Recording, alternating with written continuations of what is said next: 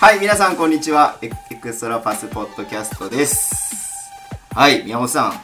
こんにちは。こんにちは。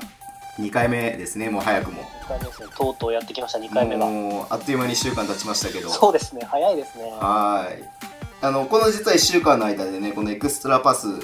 の中でもちょっと大きいことが一つありまして、ありまましずたそねのことちょっと話していきたいと思うんですけども、あ、すいません、えっと、ズボンです。宮本です。ははいい。えっと、エクストラパス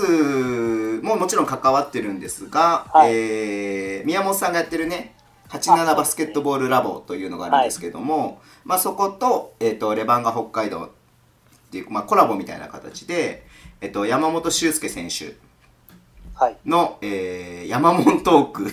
すごい名前ですね山本って、いや、もうこれ素晴らしい名前ですよね、もう僕は。で山これ、本トークって感じですよねそうですね。いや、これ、ここで話したいこといっぱいあるんですけど、はいあの、やっぱりせっかく来てくれる人がいらっしゃるので、えまあ、もうね、驚きました、本当に。あの、完売にはなるだろうと、完売とか、満席ー、はいにはなるだろうと思ってましたけど、もえうえ即日、ダダダダダと、ちょっと申し込みがあって、そうですよねはい。で、ちょっと本当に申し訳ないんですけど、僕の方でも、あの、なめちゃめちゃちょっと、皆さん思ってないぐらい人力でやって るので、ちょっと対応できなかった部分があって、本当にもうご迷惑をおかけしたんですそうですよねまあちょっと子供はお借りて、ちょっとお詫び申し上げたいなと思いますけど。 6月の1日に東京で山本修介選手の、まあ、講演といいますかセミナーといいますか、まあ、山本修介選手かそうでら、すねえー学ぶバスケットボールということで、はい。えっともう、学ぶっていうところを、あの、中心に考えてるので、えもしかしたら、ちょっと、まあ、今まで、こう、レバンガ北海道さんとかがやってるようなイベントとは、ちょっと一線を化してくる部分があると思うんですけど、まあ、そでそうのすね辺は、まあ、皆さん、こう、ぜひですね、まあ、学ぶっていう、まあ、そんな、かしこまったものようなものな、ではないし、準備はしなくていいんですけども、ーうん、あの、なんかこうね、1個でも2個でも、こう、バスケットボールの観点とか、まあ、山本選手の考えとかを学んで、何かプラスになってもらえたらなというのは、すごい思いはありますねそ。うですよねはい。でまあそれがやるということで本当は先週の放送あ、えー、と配信でねあの告知できれば一番ベストだったんですけどそそうですねの状態ではちょっとまだゴーサインが出てなかったので、うん。えっ、と先週、まあ、先週末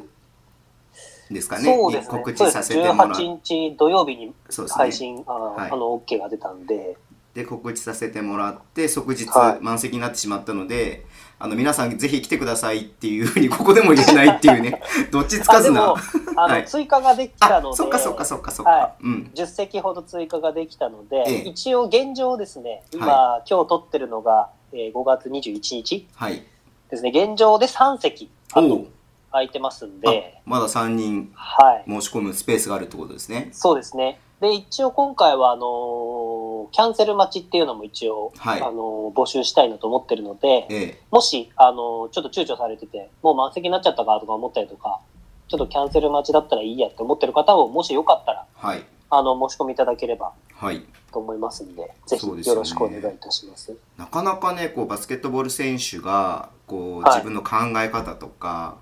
まあそういうことをですねこう人に向かってそうですようんね。喋、ることないとは思いいます、ね大切にしてることとかっていうことをね、はいちょっと話してくれる予定になってますんで、えー6月の1日の土曜日に、えーはいまあ、赤坂ですよね、まあ、六本木駅からも行そけうまですすけねども、いろんなところからまあアクはセいスはしやすい場所だと思うんで、午後の6時からはい。ということで山本選手もなんかいろいろこうプレゼントとかも用意してくれてるらしいそうなんですよ。はいこれはちょっとゲットして ほしい、ぜひとも。まあ、ファンならずともねやっぱこうバスケットボール、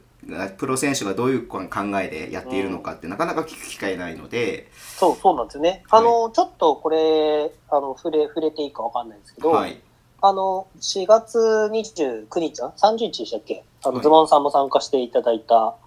あー和島、はいワースプレンズの和島エリア選手の、はい、えー大人バスケ。えええーこれも、あまあ、ぜひ第2回、あの、87バスケットボールラボの方でやってるんですけども、はい、第2回、第3回っていうのを、こう、視野に入れてやっていきたいなとは、今、計画中なんですけどいいも、ですよねあれも。はい。あの時に、こう、和島選手がベンチで、選手ってこんなこと喋ってるよっていうのに、け結構皆さん、おお、そうなんだってこう食いついてくれて、まさかね、あそこで終わったら何食べるなんて喋ってる人じゃないんですけど、ね、やっぱりこう、あそこがどうだとか、こうだとかっていう話をね、まあ、あのそれはぜひとも参加してもらえれば、そういう話が聞けるんじゃないかなと思うんで、そうですまあ、もしかしたらね、はいレバンが北海道のベンチでどんなトークが行われてるかとかもはい、聞けるかもしれませんけど、そうですね特に山本選手ははい、ベンチでのあの、ま、なんていうのこうコートにいる選手の鼓舞の仕方とかはい、こう盛り上げてるというんですかね,、うんそうですねこうエナジーレベルが高いなって本当見てて思うので、まあ、どういったところがやってるのかなっていうのとかもすごい聞きたいなと思いますし、そうですね。うんやっぱ僕、個人的に、あの、もう、オファーを真っ先にさせてもらって、彼しかいないっていそうう、ですよね僕の中では、はい、思いがあって、えー出させてもらう、あの、オファーを出させてもらったんですけども、やっぱりそういう部分、こう、ベンチでどう振る舞ってるかとかって、別にその何かをする何もしない、しているように見えないっていうのがいい悪いではないんですけど、はいやっぱりこの、老12人の中うんのメンバーの中でややっぱり果たしていく役割とか立場っていうのもあるとう思うのんで、でその中でこういろんなものをこう、ね、僕らもそうですけどこう納得できないこととか、はいまあ、自分の思っていることとは違うことをやらなきゃいけないっていう立場も、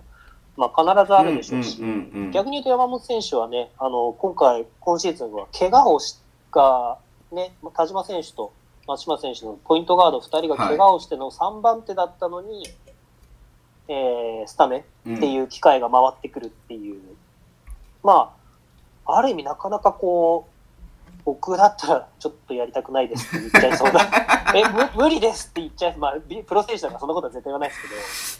けど、いやそこでね、あれだけの活躍をできるっていうのは、本当に僕は彼の考えを、僕自身もやっぱり一番聞いてみたいなってういうのんがありますね。僕一番聞きたいのはやっぱりあの横浜さんとの ゲーム3残留プレーオフのゲーム3あの山本選手は出場する機会がなかったんですけれどもそうですね、なかったですね、ゲームま3あ、は。僕ずっとあの近くで見ていて、はいもうずっと立ってずっとアップアップというか体動かしたんですよいつでもできるよいけるようにあの時どんな気持ちでいたのかなっていうのをねぜひ聞きたいなと思ってますそう、なんか今ちょ はっと鳥肌立ってきちゃいましたね。 い、いやーすごかったですようわって出てほしいなと思ってたけれどもうんいやー、でもね、本当にまさかレバンが北海道の選手を東京に呼べるとは思わなかったので、いやすごいです本当にこれは本当にあの札幌の方からも こう札幌でやってほしいっていうご連絡をたくさんいただいて、確かにはい、ちょっと、うん、まあ申し訳ないなっていう気持ちもありつつも、まあアウェーではやっぱり何も、これだけね、横浜にもあれだけたくさんの方が集まって、うんで僕も26日の横浜の試合行きましたし、はいあと、19日、はいリーグ最終戦のアルバルク東京さん第1戦も行きましたけうどんうんうん、うんやっぱりこう関東っていう場所でもあれだけ集まる、出番がは北海道のブースターっていう、は力、数、はい人数とかっていうのに、なんか僕は何かちょっと仕掛けたいなっていうのもあったの素で、晴らしいですね、うんはい、今回ちょっと、うん、まさかでもこんなうまくいく、うまくというか ね、思いませんでい意した外とトントン拍子でしたよねトントンどころか爆走ですよ、そうですよね。まあ、山本選手がやりたいっていう意向が本当あったのが一番大きかったとは思うんですけれども。そうですね、ん僕がオファーを出したらやりたいと言ってくれて、うん。でやっぱり、うんうん、なんていうんですかね、こう僕も今こう発信させていただいてる立場になって、まあ、当たり前なんですけど、やっぱりどう見られてるのかなっていうのって気になるの、うんうんうん部分があるんですけど、はい。こううわこういう部分うまく伝えられなかったなとか、ここってもっとこうできたなっていうのはあるんですけど、やっぱり選手としても、やっぱりそういう部分が、自分がどう周りから見られてるのかって気にする選手もいるし、気にしない選手もいると思うんですけど、うんやっぱりこう、自分の持ってるプレーとか、感じてる部分とか、はい出したいプレーとかっていうのが、やっぱり、僕はいつもそういうのを書いてるんですけど、87ラボで。うん。やっぱりそういうのをこう、僕らも感じ取って、そういう部分を、この選手はこういうところがいいところだっていうのを共鳴し合えれば、やっぱりそれはチームの強さになってくるんじゃないかなっていうのは思うのおーで、おーそうなんですよね。そ今日はこが、いきなりいい話ですね。じゃあそろそろクローズしますか いやいやいやいやいやまだ始まった。まだコーナー何もやってないんで。と思うので、やっぱり応援する立場そうですスねポ。ーツってうん僕面白いと思うんですけど、はい。あの、FC 東京の、あの、今日、あの、担当の方、誰だったか、ちょっと、あの、何部だったか忘れちゃいましたけど、お話聞いたときに、ええ。サッカーなんですけど、はい。あの、やっぱりスポーツってこう、からって僕ら見に行くんですけど、はい。お客さんとして。はい。でも、あの、不満を持たせてしまったりとか、ストレスが溜まってしまう場合もあるっていう。うんうんうん、うん。まあ、そのね、レバンガ北海なんかまさに正直、よく、あんまりよろしくない記録をこう打ち立てたりとか、立てない時間が長かったりとかっていうのがあって、そういう、ね、時期も多く今年はありましたけど、うんうん。そういうのって僕、やっぱりこう、一方向じゃなくて、まあお金を出して僕らは見に行ってるんですけど、で、その両方の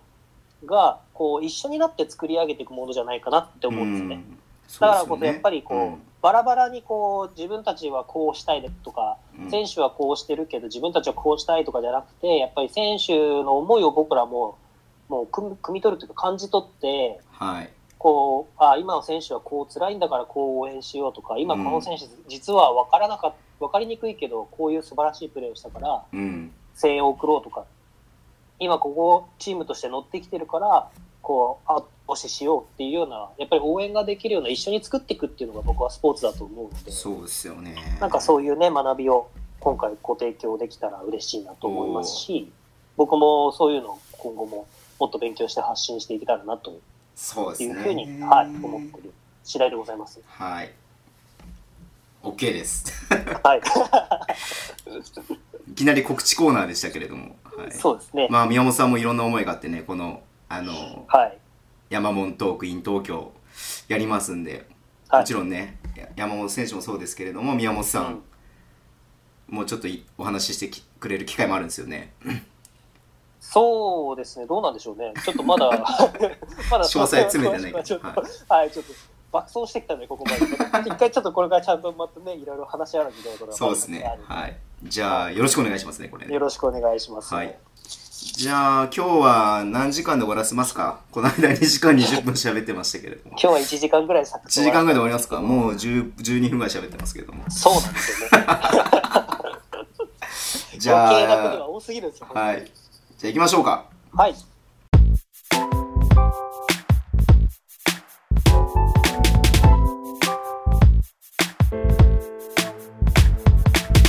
じゃあ、ウィークリーニュースということで、はい。えーっと、まあ、今週1週間、先週の配信から今週あったことをですね、ちょっとまた話していこうかなと思うんですけども、はい。えっと、まずは、えー、B リーグアワード、はい。えっと、先週のほ配信収録日の配信したその日の夜にあったんですけれども、でちょっとね、はいもう1週間経っちゃってるんで、あんまタイムリーさはないんですが、はい一応さらっとね、あの皆さんもあの知ってると思うんですけれども、一応宮本さんちょっとこう話していこうかなと思います。はい。で、まあ、先週、宮本さんは、まあ、アレックス・カーク選手が MVP じゃないかって、僕はガードナー選手がはい MVP じゃないかって話したんですけども、まあ、結果的に、えー千葉ジェッツの、えー富樫勇樹選手が MVP でした。おめでとうございます。おめでとうございます。はい。いや、最後のスピーチ、感動しましたねよ。かったですね。うん。うんいやーで、あ、本当に。で、なんか僕の知り合いが、のお子さんが、なんかバスケ、中学校入って始められたらしいんですけど、はい。もう、そのやっぱり、お母さんが、うん。この間 B リーグで MVP になった子は身長がちっちゃいってう聞いんうんたうんけど、うんうん。。ね、っていう。で、もう息子、今まだちっちゃいんだけど、まあ中学校1年生だからちっちゃいんですけど、はい。ちっちゃいんだけど、ね、今からもうそれでやる気満々で、うん。やっぱり富樫選手の存在っていうのはう、ん。こう、いろんな人に夢を与えるというか、間違いないですよね。夢与えますよね。うんまあ絶、対的に不利なものを、も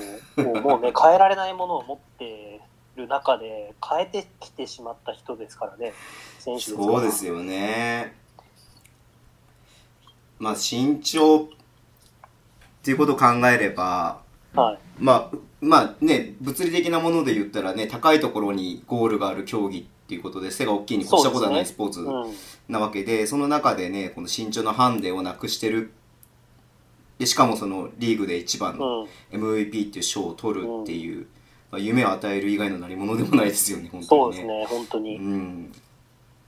昔、あのー NBA でマグジー・ボークスあっていう選手あ、がはい。言いましたけど、ええ165センチでしたっけあの、田臥勇太選手と、 160センチですよ、ボーグスは。田臥勇太選手とはいポ。ジション、ん争ったのが165センチの選手か。あ、それはあの違う選手ですね。あ、ですよね。そうはですいね。。その前の、ひとちょっと一世代前で、一世代前ですね。はい、マグジーボックス、シャーロット・ホーネッツで、そうですね。ラリーラリー・ジョンソンとアロンゾ・モーニングと一緒に。懐かしい。いいや、その辺は僕、ドンピシャ世代ですからね。や、はでも、バージーボックスとかもすごかったですよ。なんか、なんていうんですかね、バスケットボールってい。、はい。こう、反対に見えるスポーツっていうか、そこがまた面白いところな気がするんですけど、うん。あのー、身長が高い人の方が有利だから、はい。小さくてものすごい人が出てきた時ってなんかすごい感動をああ。覚えませんかあれですよねこ。うだから、その最年長のチャンピオンみたいな感じですよね。ああそうそうそうそうだからそれこそ織茂さんもそうですそけどうそうそうそうそうそうそう。なんかこうね、はい、今回何でしたっけあー特別賞ええ取っていらっしゃいましたけどはい。なんかこうね走る競技でトランジションが激しいスポーツだかうらんやっぱり若い人の方が有利だっていう感じやすいですけど、はい。それをこうなんかタイミングとか動き方とか動くタイミングとうか、ん。操り方とか、うん。相手の動きとかっていうので、こう、対処していくっていうので、なんかこう、なんていうんですかね、感感動っていうのがちょっと正しいかわかんないですけ ど、すごいこう心打たれるっていうか、そうですよ。うん。うん、いやそういう選手やっぱ応援したくなりますし、う、うん間違いないですよね。今ちょっと織茂さんの話が出たので、はい、まあなんかついでつっちゃ失礼ですけれども、はい織茂さんが契約を更新しましたね。継あ続。しましたねはい。レ継続バンガ北海道ま2000。さか、でも、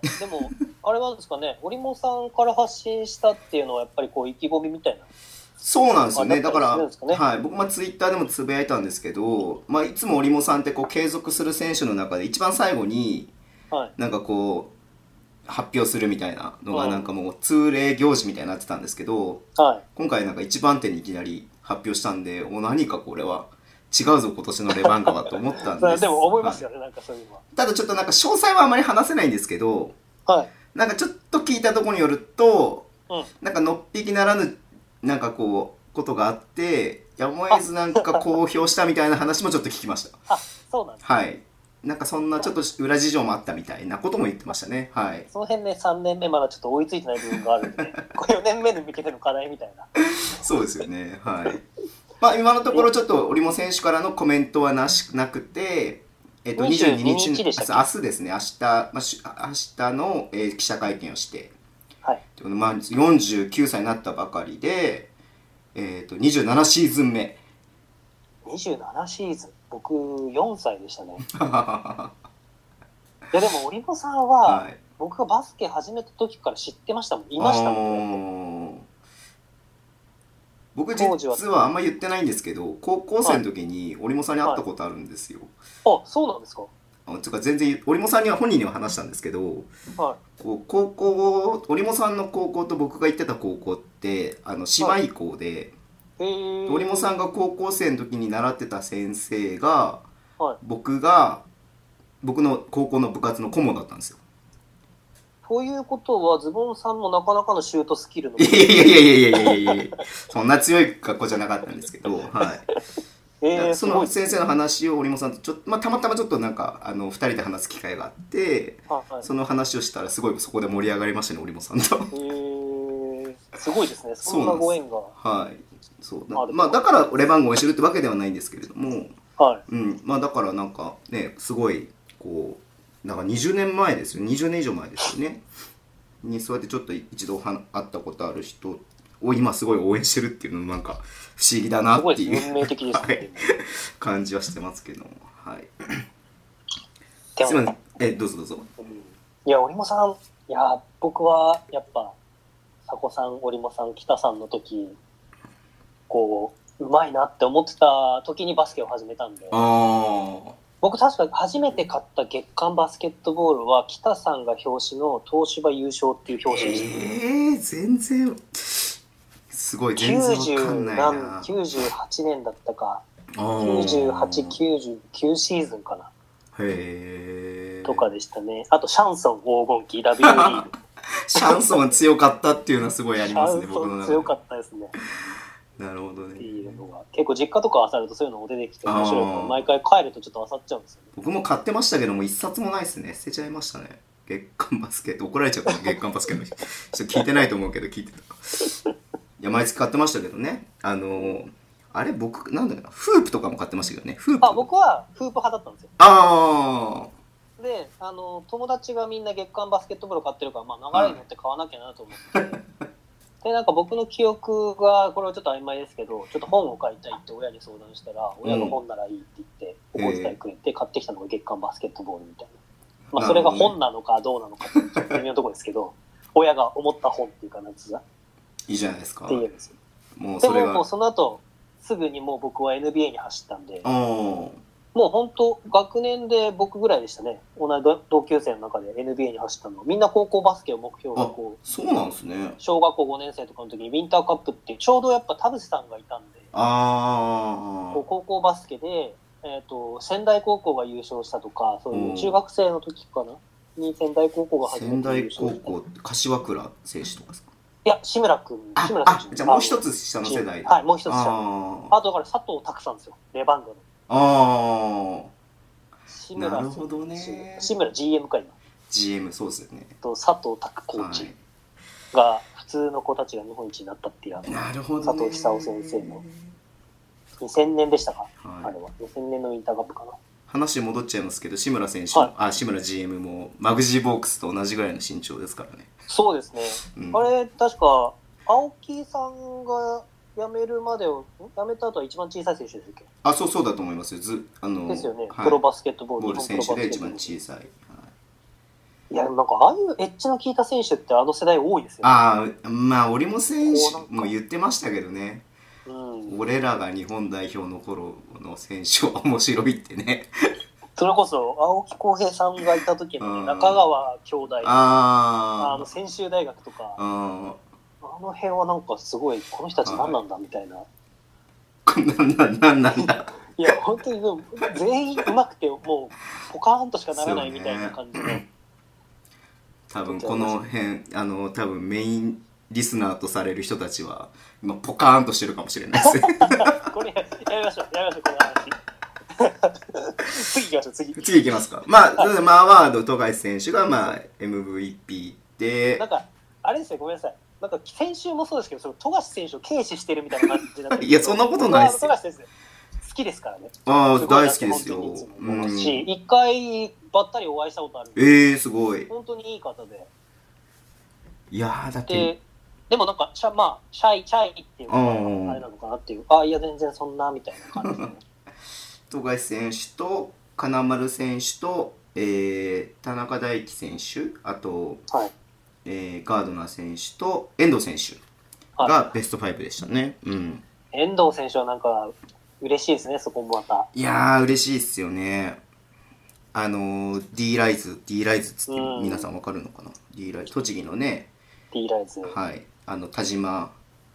そうです朝ね、日選レバ手ンもいガのま田し島た朝日し選手。はいね水野浩太アシスタンそうト、ですねあトップアシスタントコーチも絡んでましたからねあの頃はね琉球のサッサコーチもそうじゃないあそうじゃないですかうんですよね。はいあと、細谷選手とまあこかうね仙台、仙台の落合コーチ、アシスタントコーチ。い あよく宮本さんが宮本さんが言っているや僕、落合コーチ大好きで ですよねやばいどんどんどんどんやっぱり荒の方向に話があの、僕の大先輩である和島イリア先はいは輩いのはいはいはい D ライズからね。あと、あそうですよね和島さんもそう D ですライズだそうだそうです、そうです。田島朝日選手と仲良しなんでで、すよね確か。はい。今度は和島さあんと和島選手にちょっと D ライズのことをちょっと話してもらいたいですよねなんかそうですね僕はリアルタイムで見正直見てなかったのではい。どういったものだったのかっていうのはちょっといあのつかんつかめてない部分があるのであと、富山の大塚選手もご参考ですけそうなんど、です D ねラインですね。うん出身確か出身っていうか最初が。えー、あと、この D ラ間、あイズすげえなの、お取り上げられてた、吉川さんの、ライバスケットラはいはいはいはいブライターの吉川さんのあれでしたっけ、成海亮選手、うんうん越谷の。うんうんもう、D ライズからですね、確か。うんなるほどはい。なんかここに来てねすごい D ライスが 注目されているという面白いですねやっぱりそういうか、まあ、株組織ね栃木の株組織ですよね、うん言ってしまうと、は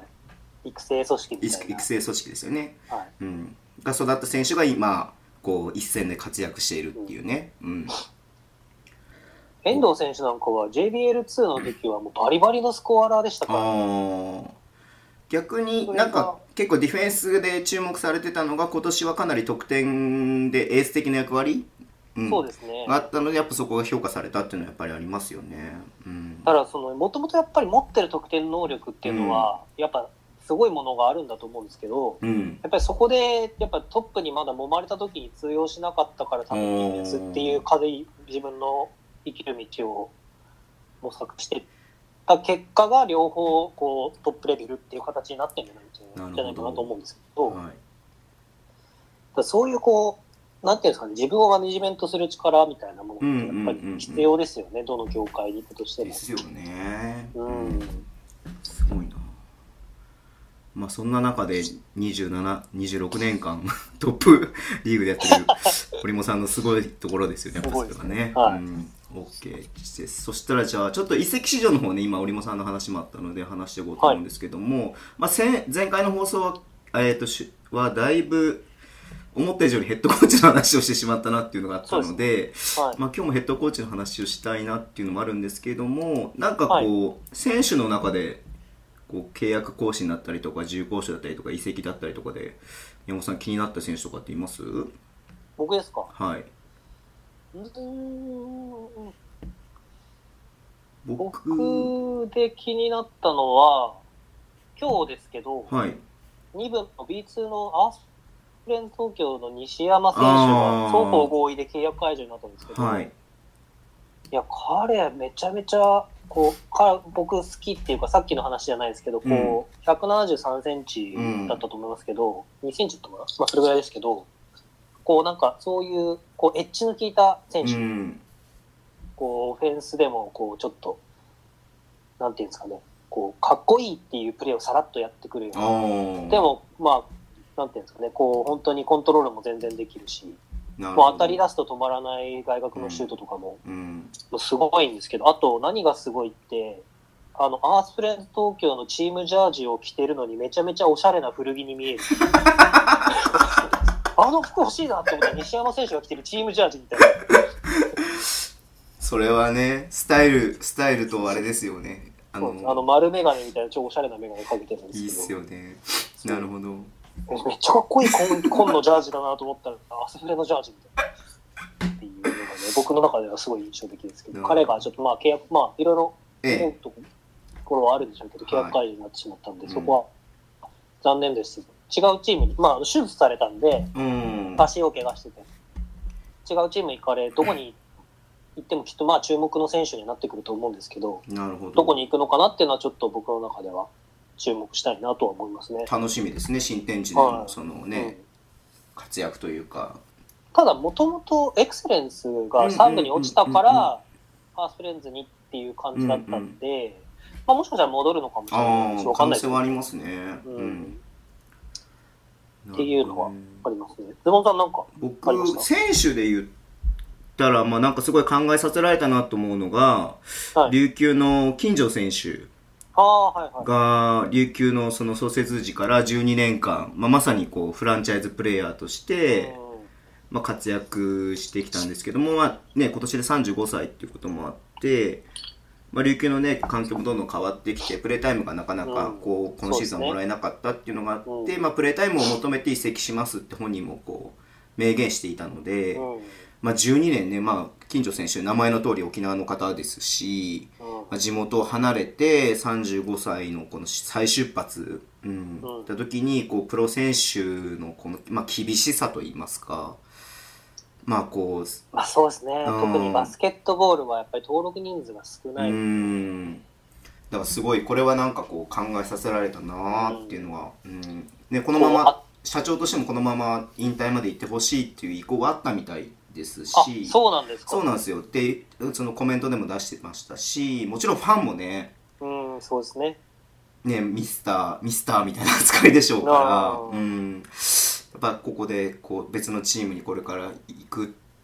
そうやっぱプレータイムを欲し欲しいから、他のチームに行って頑張るっっていうのもねこうすごいことだなっていうふうにちょっと考えさせられたなっていうのはやっぱありましたね。でも琉球さんはすごいなんかいいですよねこうなんか雰囲気も雰囲気っていううか、ん、アリーナの雰囲気僕行ったことはないです けどこ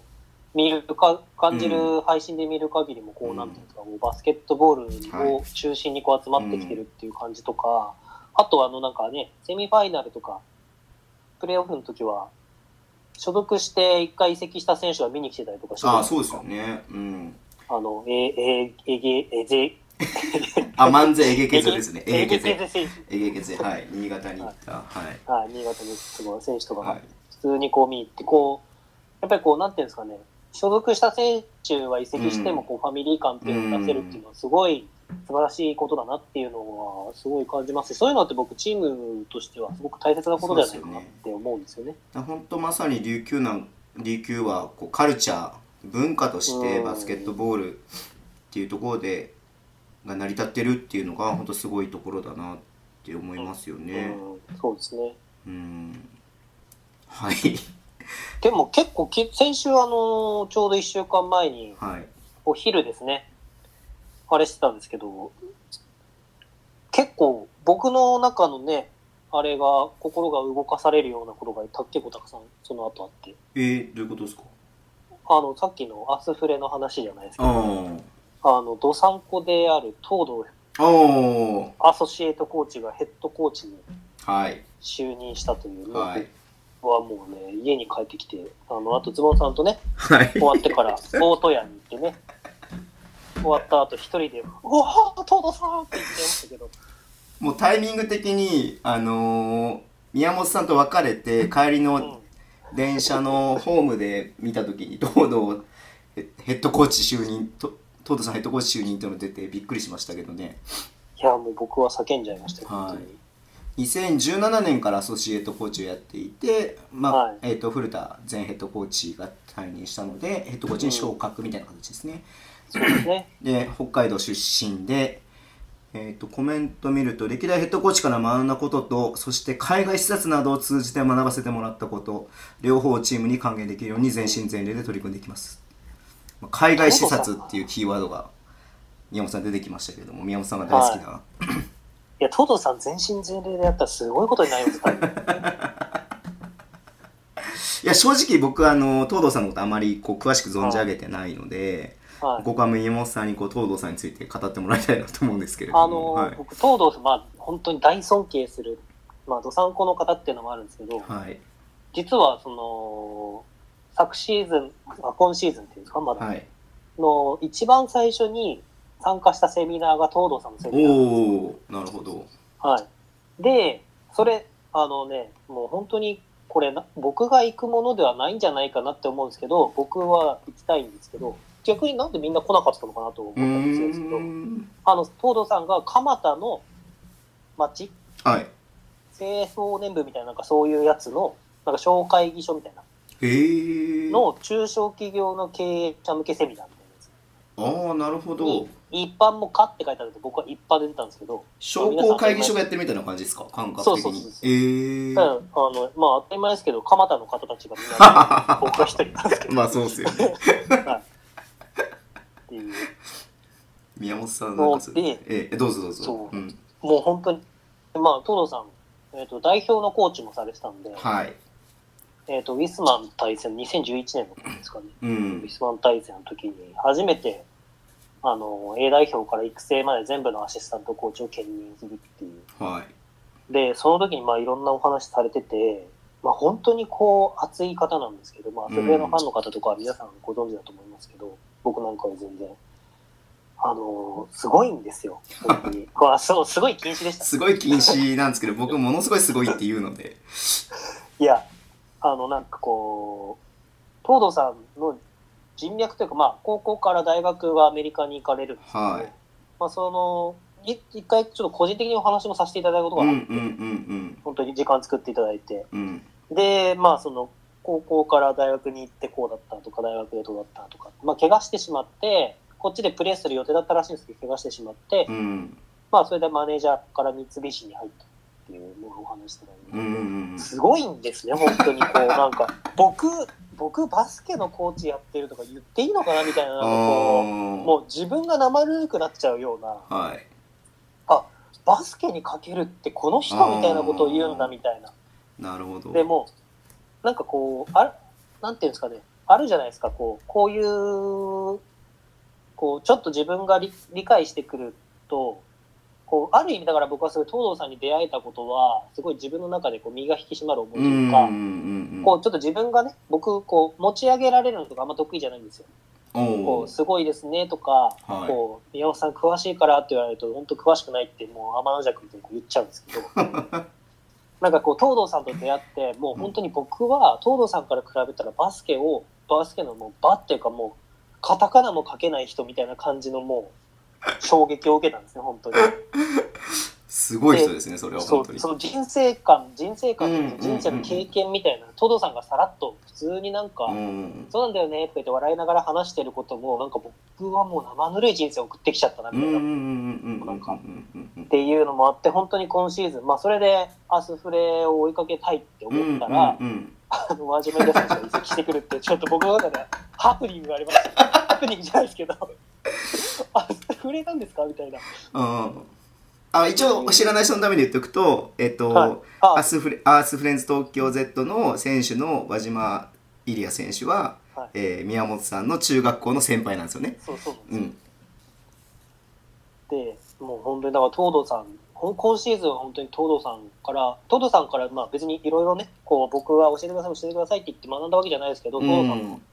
まあ、言葉とか、うんいろんな発信とかから学んだことはすごい多いですね。うんで、たまたま B ドリームっていう、あの、はい B リーグがやってる、はいあの、ご存知ですかね、あの、トライアウトみたいな、うんあの、やつとコーチングセッションみたいなのが重なってる1月のイベンイベントっていうか、セミナーがあって、まあ、それも僕、去年も行って、うん去年は、あの、代表のアシスタントコーチのうんマンドーレ、ああはいアカツキファイブのはが担当だったんですけど、ですごい、えこんな人からこれ学べるんだって思って、今年も申し込んだら、僕が申し込んだ時は、あの、講師未定だったんですよ。いええで、行ったら東堂 さん。うおー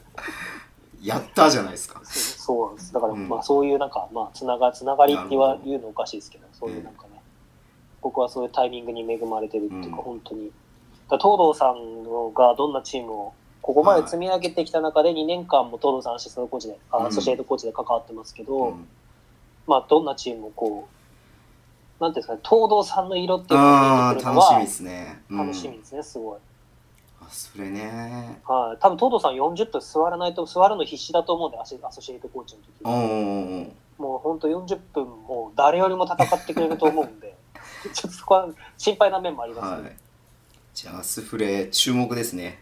安フレはぜひ注目大注目してくでだすさい。ねあの、だから、本当それで、僕、輪島入谷選手きっかけでアスフレをみたいな感じになってますけど、はい。実はその前に東堂さんの道別にをもっと学びたくてっていうのがあるんですよ。なんか和島選手をなんかこうなんつうんですかこう悪く言わなく てもいいと思うんですけどいや、悪いことです。いや、それ怒られるから、ちょっと話が違い ます。いや、和田選手も大尊敬してる選手。大尊敬してますけどね。はうい、んしてますけど。はいで、まあでもその、でもそれを言って、蒲田っていう街を知れたのは僕はでかかったですあーね。面白いですよね蒲田って本当にいい街、素晴らしいっていうか、うなんか、懐かしさもあるけど東京なんですよ。うんこう、すごい。で、ね、今年は蒲田が大恋愛っていうドラマで、知ってます 知らないです。あー、知らないですか。大恋愛って戸田恵梨香さんとかがああーとムロツヨシさんがやった全恋然わからない愛、な大恋愛ってやつで、まああの、あれですよ。ドラマに取り上げられて、はいめちゃめちゃ注目されたんですけど、ええ今、日曜日の9時からやってる、集団作戦っていうドラマで、今度蒲田が舞台なんですよ。まあ、この間行ってきたんですけど、その銀行 へえ。あの銀行の話なんですけど、はその舞台となってる銀行を見に行ってきたんですけど、うん蒲田に。い。うん。でだからもう、その蒲田、暑いですよ、今。蒲田が熱い。うん。そうなんですよ。おで、やっぱね、バスケットボールショップで日本一なんじゃないかと思う、トあーップボール蒲田さんがありますから、はい。ごめんなさい今の僕の声とかぶっちゃったかもしれない。トップボーイ蒲田さんですよね。はまあ、ゲームショップですけどね、うん。厳密に言う、厳密でにも言オうフィシャルあの羽田ビッキーズとアスプレのオフィシャルショップなんですよね一応ね と、はい、公認なんですよねうんそうなんですよ。ございますから、僕も行ったことありますよ。うん。トップボーイ鎌田さんの、はい。あのーオーナーさんが僕の大学の大先輩でして、それもお声かけいただいてしまい、こういうのも。すごいな、宮本さん、なんかいろいろつながってて。いやー、あの時ほどツイッターに整形って書いておいてよかったなと思う。なるほど、なるほど。だから皆さんね、あんまり隠さず書いた方がいいこともあなるほど、なるほど。本当にその方、その方からもいろいろ教えていただいて学ばせてもらって、今年は。じゃあ、スフレ今年、あ、つか、まあ、来期ですか。は来期、宮本さんと一緒に見に行けるのを僕は楽しみにしてますね、そしたら。い。ぜひぜひ。いうん。や本当にオタク総合のアスフレの空気感ってう、んすごい僕は大好きですね。はい。あの、ス僕はテーバキ、ススケットテーキ丼がうまいですよ、ステーキ丼が。あ、うまいですね。はい。パンもうまいですあれよ。も、うん、そう、ミモレットさんのパンもううままいいでですすよよね。ねは。また行きたいなそういう面白さもあるから、やっぱり。ただのぼやきみたいになっちゃってますけ ど。はい。 B リーグっていいなって思ったりしますけどね。まあ、サッカーとか野球とかもそうですけど。わかりました。案外そのね、バスケだけを見に行くってわけじゃない。まあ、そうですよね。う。うんん。やっぱ行く理由が2個3個って重なると行きますからね、人はね。そうですねんうん。っていうのはありますね。まあ、ちょっと全然達成しちゃいましたけど。 じゃあ、アスフレの東堂さんに期待ということで。はい、僕ぜひ期待して見てみたいなと思います、今年えー来シーズンですね。はい。で、レバンガ北海道 もね、あ、そう、今その話を振ろうと思ったらちゃん とちゃんと導いてくれてる僕らとしてはメインがこれじゃないですか。まあそうですね、はこい。こにたどり着くまで何分かかったのかっていう ね。内海智秀ヘッドコーチ、えーはい今年就も、任されましたねはいまあ、継続ということで、5月の17日に発表がありました。はい。えーまあ、コメントとして印象に残ったのが、まあ、自分たちの課題にしっかり向き合いな向き合い克服克服しながら勝ちにこだわることができるチームを作っていくってことで、まあ、勝ちにこだわるってことを2回3回言ってたんですよね。はい。うんまあ、もちろんね昨シーズンのこの22連敗昨シーズンですか今シーズンか22連敗っていう、まあ、記録をちょっと作ってしまったのもありますんでやっぱこう勝勝つ勝ちにこだわっていくっていうことがこう内海さんの至上命題なんだなっていうのを改めて、うんうん。まあ、まあ当たり前のことではあるんですけれども、まあそうですね、プロスポーツだから勝ちに行くっていうのは当たり前のことであって。ういん、どうどうどう思いました宮本さん。や、こう、なんていうんですかね、うんこう、内海さんの勝負師うん心に火がついたのかなっていううんうんなんていうんですかね、こう、僕もコーチをやった経験で、まあ全然レベルは違いますけど、うん中で感じるのは、やっぱりこう、いいチームを作って、優勝しても、こう、なんか、ま、な、満足いかない時ってあるんですよ。おー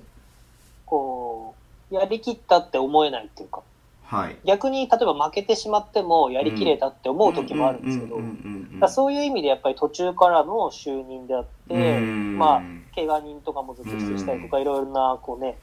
ある中で、やっぱりやりきったって思えなかったうんのは、内海さんの中で、こう、前に進む、前に進もうというか、このチャレンジをもう一回うんオファーを受けようって思った一つの、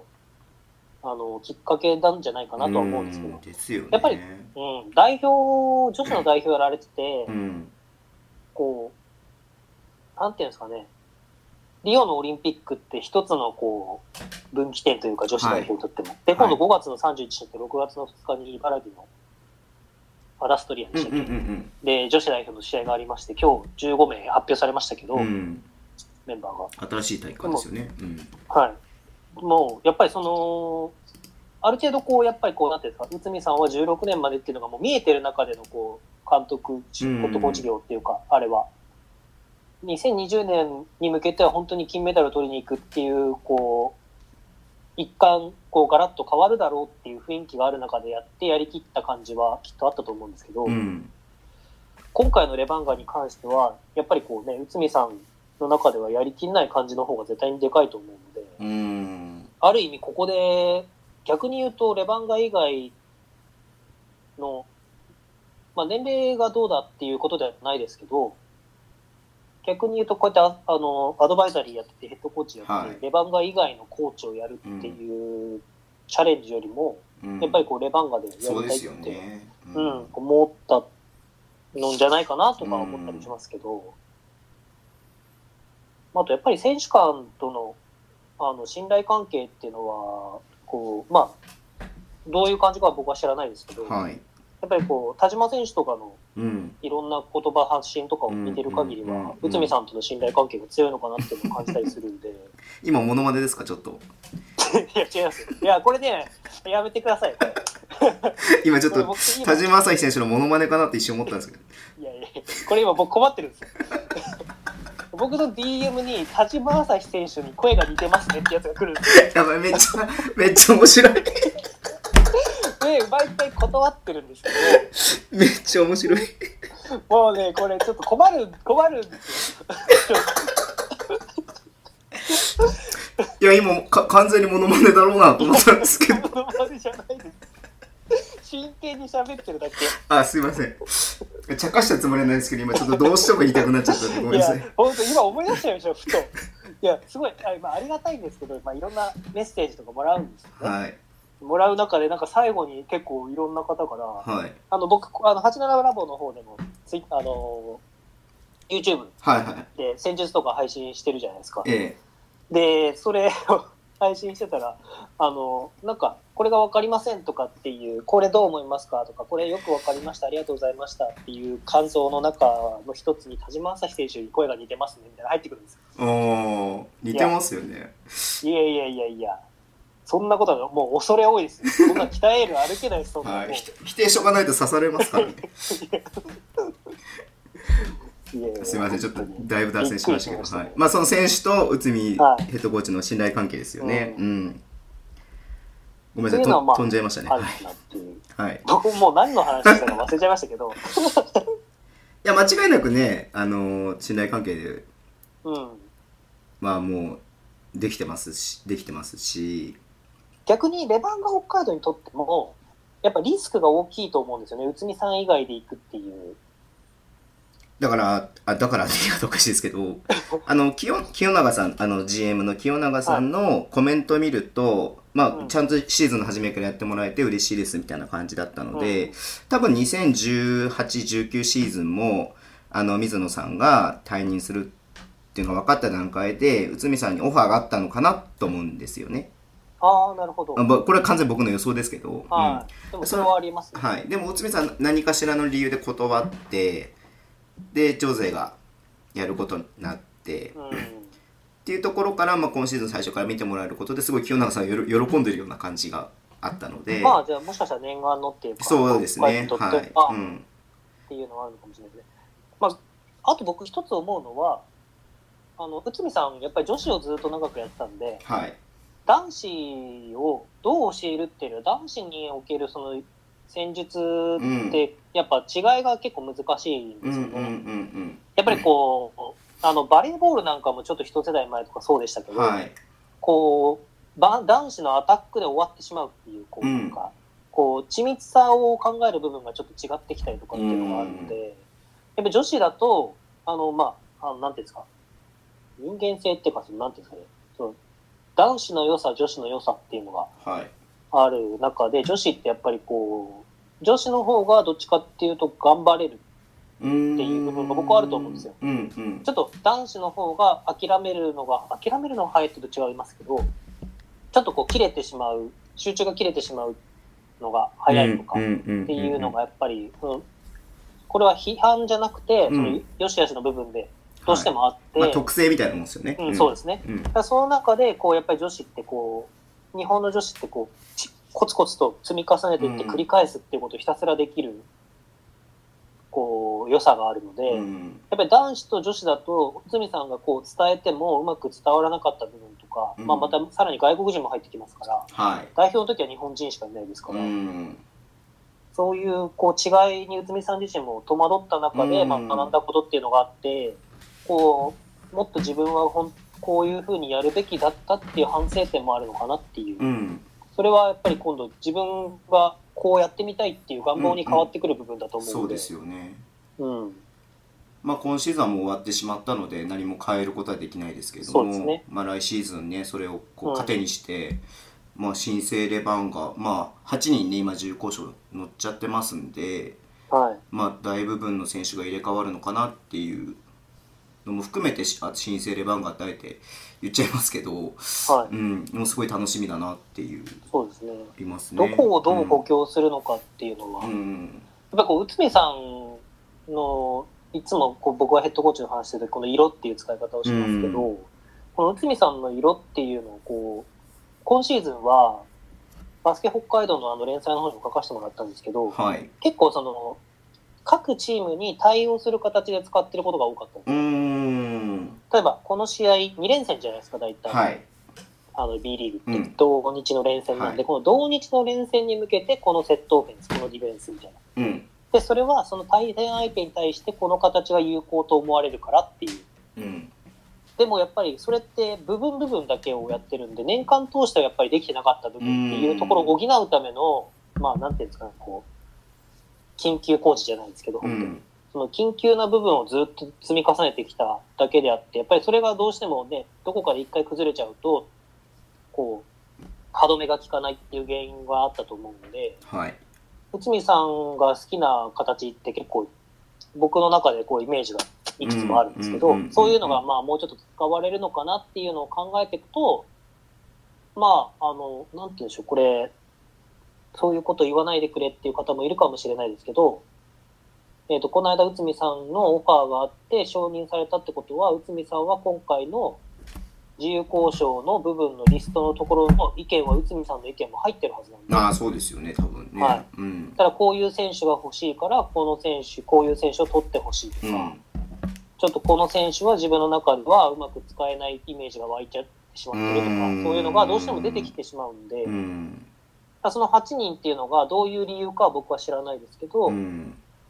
まあ、自分から出たいって言ったのか、こううんなんかチーム側からなのかわかんないですけうんわど、かんないですけそどうねいう、やっぱりもうんう、やっぱりすでに、まあ、ヘッドコーチはもう、いなんていうんですか、発表が出る前からおそらくもう、内海さんにオファーをして、うん。内海さんが分かりましたって言って、うんうんうん発表タイミングは後になっただけだと思うんで、そうですよね。うん。はい。ただ、これからのレバンガの補強っていうのは、内海さんがどういうバスケットをするのかっていう部分の、僕のイメージ、うん持ってるイメージに近い選手が取られてくると、うん。あなるほど、そういうことをしたいのかとか、こうち逆に違う選手を取られていくと、どういう、こう、なんていうか、あ先昨シーズンこれが良くなかったから、こういうことをしたいのかっていうのが見え、だんだん見えてくると思うんで、うんその辺はちょっと興味深い。めっちゃ楽しいっすね、すそごういっいすうねの。ははただ僕はあと2人ぐらいスタッフを入れてほしいんですけど、い。まあ、先週の配信でも話しましたからね、その辺をね。うん。あのーちょっとまた脱線しちゃいますけど、どうぞ。うん。僕はベンドラメレオ選手、サンロッカーズ渋谷の、はい。僕めちゃめちゃこの2年ぐらいで伸びたと思うんですよ。うんうんうんうん。それ、なんか感じたりしませんいや、だってもう、もうレバンガ戦なんか脅威でしかなかったですからね、本当に。うん、でそのその理由を僕なりに辿っていくと、うん。あのデイビッド・ナースうん。スキルコーチはい。 NBA とかでも結構スキルコーチをやった方なんですけどはい。彼がサンロッカーズして2年うでんし。たっけ、ん1年かな、やってるんですけど2年か昨シーズンから来てるからだからそういう要はあのベンドラム選手の何が上手くなったってドリブルの使い方とかパスの出し方が明らかに上手くなってて、あと自由故障に乗っちゃってますけど三原選手とのパスの出し方とかタイミングがすごい上手くなってるんですよ、うん。だからそういう個人スキルをどうこうチームの2対23対35対5っていうフォーマットにはめていくかっていう使い方うんうんうんの部分までこう考えて渋谷ってこうせコーチを揃えてる、うん。ああ。まあそのそれを連れてきたのはおそらく前のコーチの,、はいあの勝久さんだと思うんですけど、うんうん。そうっすよね。そうそういうだから前回言いましたけど外国人の力ってまだ必要だとって思,、うんうっていう部分はうん。ヘッドコーチは僕は日本人でもいいと思うんですけど、うん内海さんのをイメージしちゃうとやっぱり後ろにトム・ホーバスがいるイメージが僕は湧いて きたまあ別にトム・ホーバスは今代表コーチなんでレバンガに呼べないんはですいけど、。ええでもその、その構成ってすごく強いなって思うんであすよやっぱりヘッドコーチが全てのこういろんな決定権を持ってますけあ。ど、はい。じゃなくてその下にヘッドコーチがこう信頼を置けうるんスキルコーチとか、オフェンスコーチとかディフェンスコーチとか、アシスタントコーチ陣がずらっと揃ってることによって、やっぱりより一層こう強さを増していく。内海さんがいい判断をしていくっていう。結局、個々の力を伸ばしていくのはヘッドコーチがやることではない。そうですね。てアいうのシスがタ考ンえ方トコーチの役割ですよねだとか、はいスキルコーチとうんか。になっていくので、やっぱりそのスキルコーチが、どういう能力を持ってるかとか、どういう教え方をしてるか、そのトレーニングはどういうトレーニングをしてるかっていうのって、試合を見てるとだんだん分かってくると思うんですけど、そのベンドラメレオ選手とかのプレーを見てると、渋谷は、あのーまあ、今シーズンスタートダッシュ失敗しましたけど、はい持ち直して最後は CS いけるかどうかぐらいまでいったじゃないですか。はいだからその、それはもしかしたらそのヘッドコーチがどうこうっていうよりも、その使い方の部分がうまく噛み合わなかったうん部分もあると思うんですね。ただ、単純に個人能力が確実に伸びてうるんですよ。んそうですよねうん結局個人個の力がまあおいくら伸ばしてもヘッドコーチがそれを使いこなせなかったらダメだしそうですね。逆に個々の力が伸びなかったらそれヘッドコーチうまく使うこともできないしってことですもんねうんあとは、分析スタッフとかもそうですけど、あー栃木ブレックスさんとかは、あの、クォータータイムの間に紙が配られるんじゃないですか。はいで、まあ、おそらく何が書いてるのか僕は知らないですけど、うんそのまあデータ上のこの、うんこういう、これが効果的だとか、ここからのシュートがどうだとか、何パーだとか、リバウンドのあれがどうだとかっていうのが出てくると思うんですけど、やっぱりそういう分析のスタッフっていうのは、まあ、うん日本にはまだまだ少ない、足りない部分があったりとかするので、そういう人をいち早く、逆に言うと育成するとか、ああまあそれは大事ですよねそうですね、そのチームで、そういうことをやってた、大うん学学生時代にやってた、あの、さ、しシガレイクスターズでしたっけもう法政大学でガステコーチやってた子を取りましたけど、22歳。あそうなんですねすいませんちょっとはそこチェックしてないですねうんすみません、僕、コーチのば話ばっかりしちゃ って。だからそうやって、要は、あの、コーチもやっぱり育成していかなきゃいけないと思うんですね。そうですよねで、コーチの数を増やしていきたいけど、コーチがいないっていう状況が起こるんうで。っんてなってくると、今の大学生の子たちっていうのは、うんそうやって、あの、サッサさんとかも、うん東海大学で陸川さんの下で学うんうん生コーチやってて、アシスタントコーチやってましたけど、ははいぱりそういう人たちがどんどん学生からですもねうんい、活躍していく場っていうのが増えていくと思うんですね。うんだから、そこにも、のなんていうんですかね、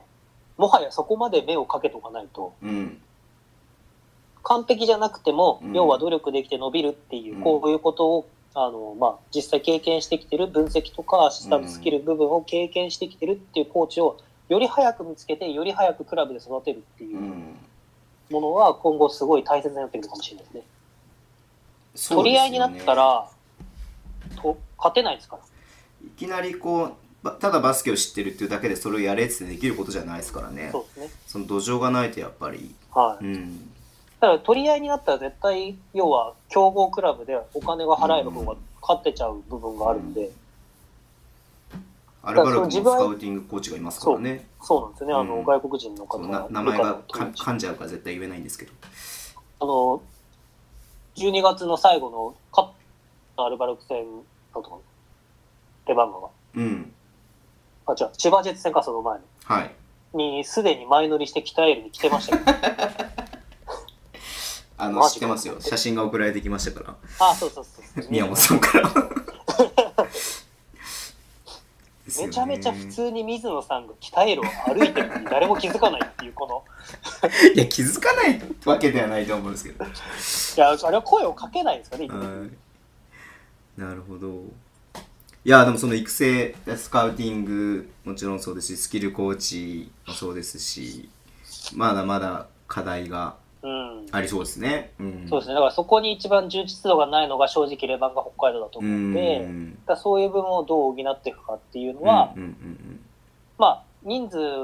はかけた方がいいと僕は思いうん、まそすうですし、よね。うん。人数かけれなくても、内海さんの右腕になれるような、もう、うんもともともう、もともと内海さんは、俺はこいつを信頼してるから、こいつを取ってほしいみたいな人は呼ぶべきだと思います。そうですね。うんうん。なるほど。じゃあ、ちょっとまた話を次の話題に行ってもよろしいですか、 よろしいですあか、まはせんい、行きましょう、行きましょ今ちょっとその、でもチーム作りって話の中で、う。はい。まあ、先週もちょっと触れましたけど、あはのい川崎ブレイブサンダースが、やっぱ北さんが何か大きなポストがあるのかなと思ったら、えーヘッドコーチではなく GM になる、ゼネラルマネージャーになるっていう記者会見がありましたけれども、はい。はい、宮本さんなんかこれに関してはあれですかいや、もう、規定路線というか、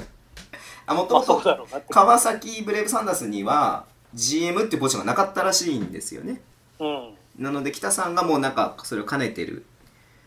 ああ、なるほど、そうだったた部分があったみたいなんですよ。ね。えーで、ゼネラルマネージャーっって、あの、よく聞くじゃないですか。NBA とかにも必ずいるし、はいうんあの、多分他のチームにもいるし、はい。サッカーとかだと当たり前なんですかね。そうですね、サッカーとか野球とかだと、うんあのー、横浜 d n a ベイスターズとかは、はい。あのー、日本ハムファイターうん。ズで GM やられてた、うん。あの、高田茂さんって方が、はい。ファイターズをやって、横浜をやって、昨年ですかね、退任されて、おう僕はあのー、たまたま、もう亡くなっちゃったんですけど、あのー、よくご飯食べに行ったコ料理屋が一緒で、へへ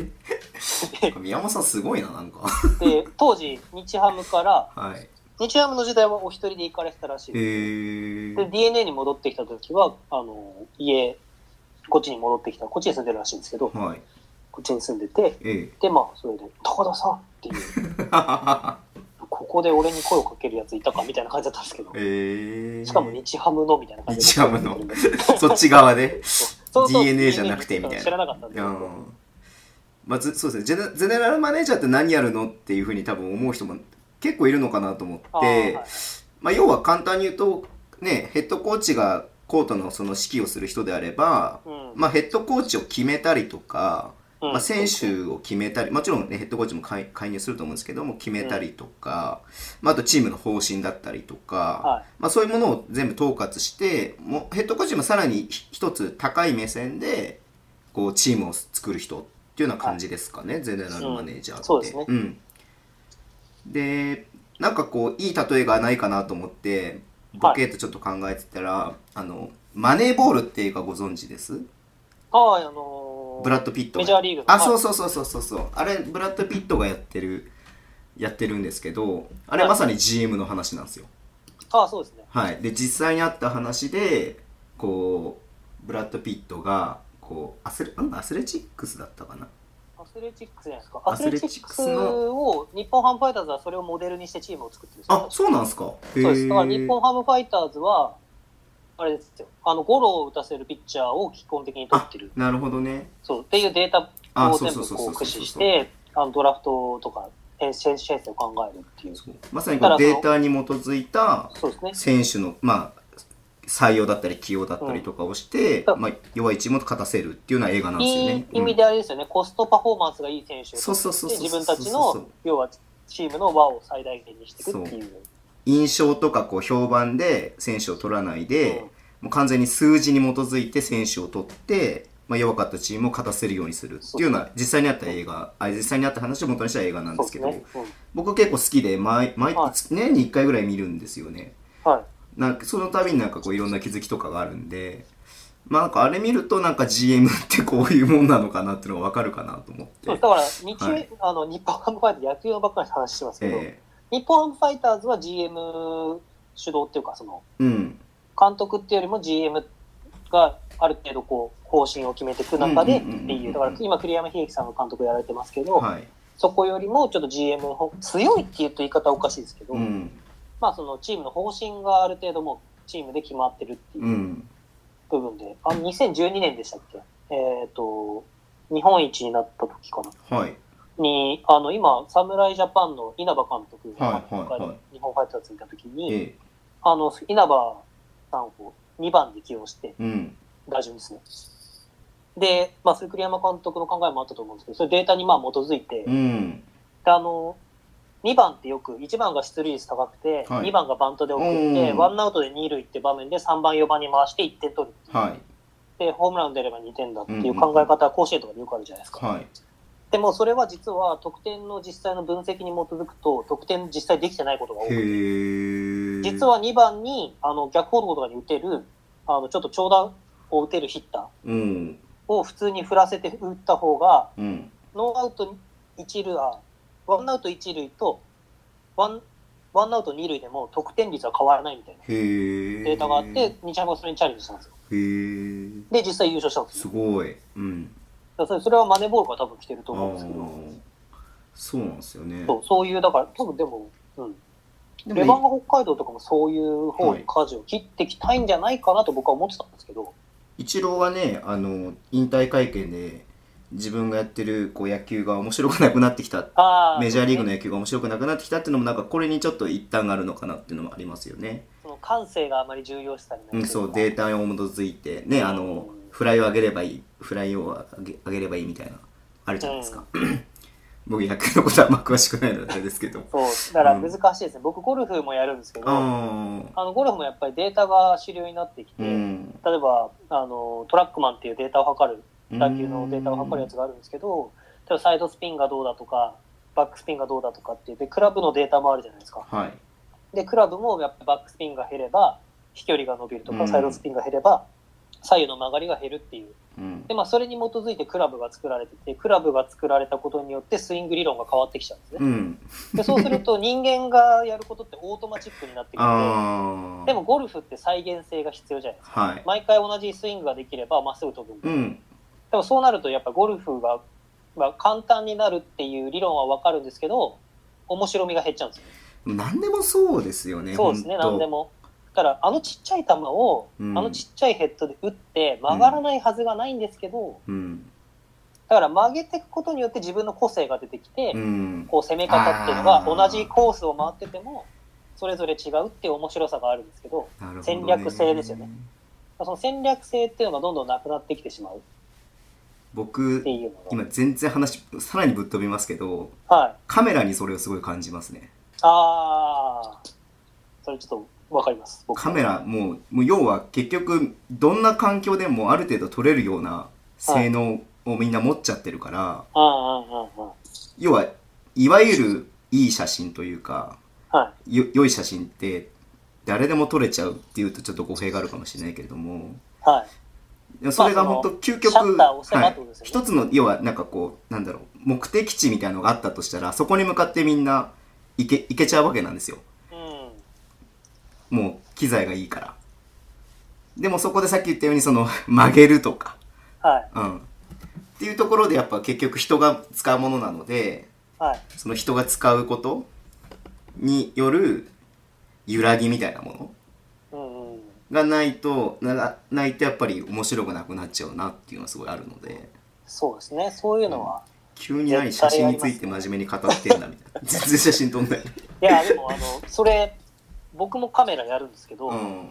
あのー僕全然うまいわけじゃないんですけど、うんそういう部分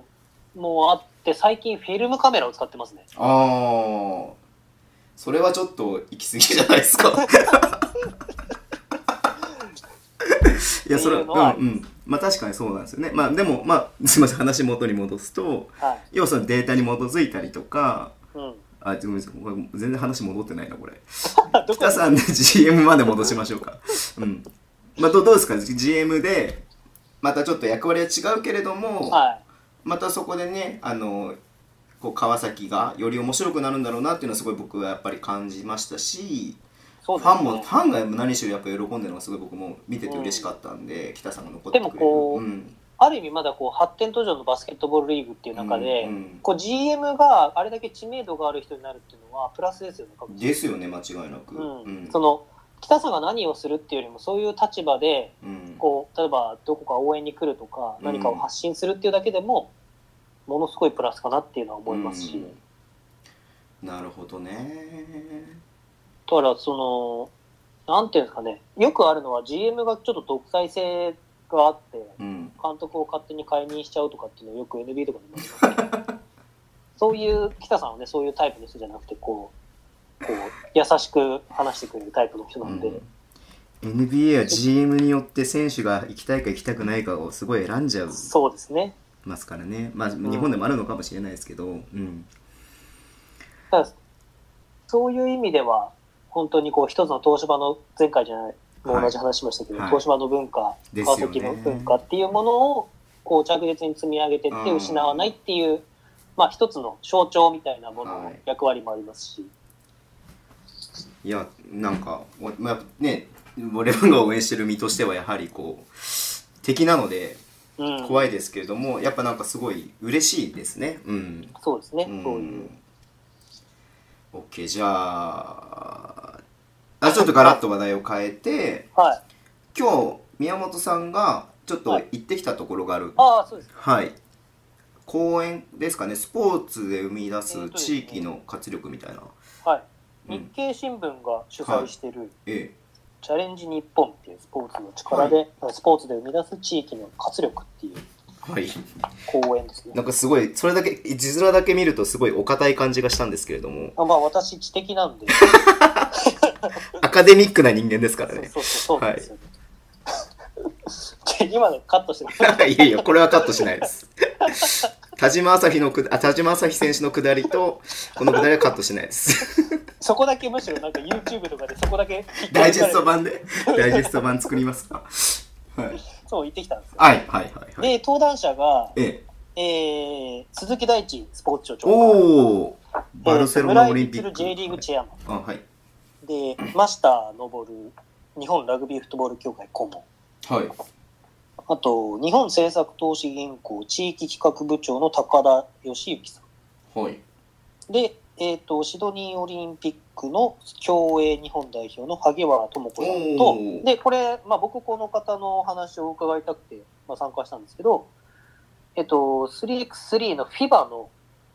えっ、と、諮問委員ですかはい。の委員を務めてる、えーユナイテッドスポーツファウンデーションの諸橋弘子さん。うーん。が登壇されて、まあ、ええいろんなお話を聞いてきたんですけども、うん。いやすごい勉強になりましたね。おお。でまあ僕村井チェアマンのお話はよく聞きに行って初めてじゃないんですけど全然はい。でも村井チェアマンってすごいなんかこう理念っていうものを大事にされてる方で、理念。はい、はい。要は J リーグにも理念があって、まあ、その地域の活力なんか地域密着とかっていう、はいある意味こう今 B リーグが目指そうと思ってる形うん。のはい。一つのモデルケース、まあ、川淵キャプあのキャプテンじゃないキャプテンねさんがあの、まあ、リーダーシップを最初に取ってくれたんでそこがうん。まあリンクするところがありますけどその村井チェアマンがその理念に対してこうできることをやっていくっていうむしろ村井チェアマンの立場としてはその書いてあることに理念に沿ってることしか僕はやらないみたいうなーん。方で、で面白くてはいす。ごい、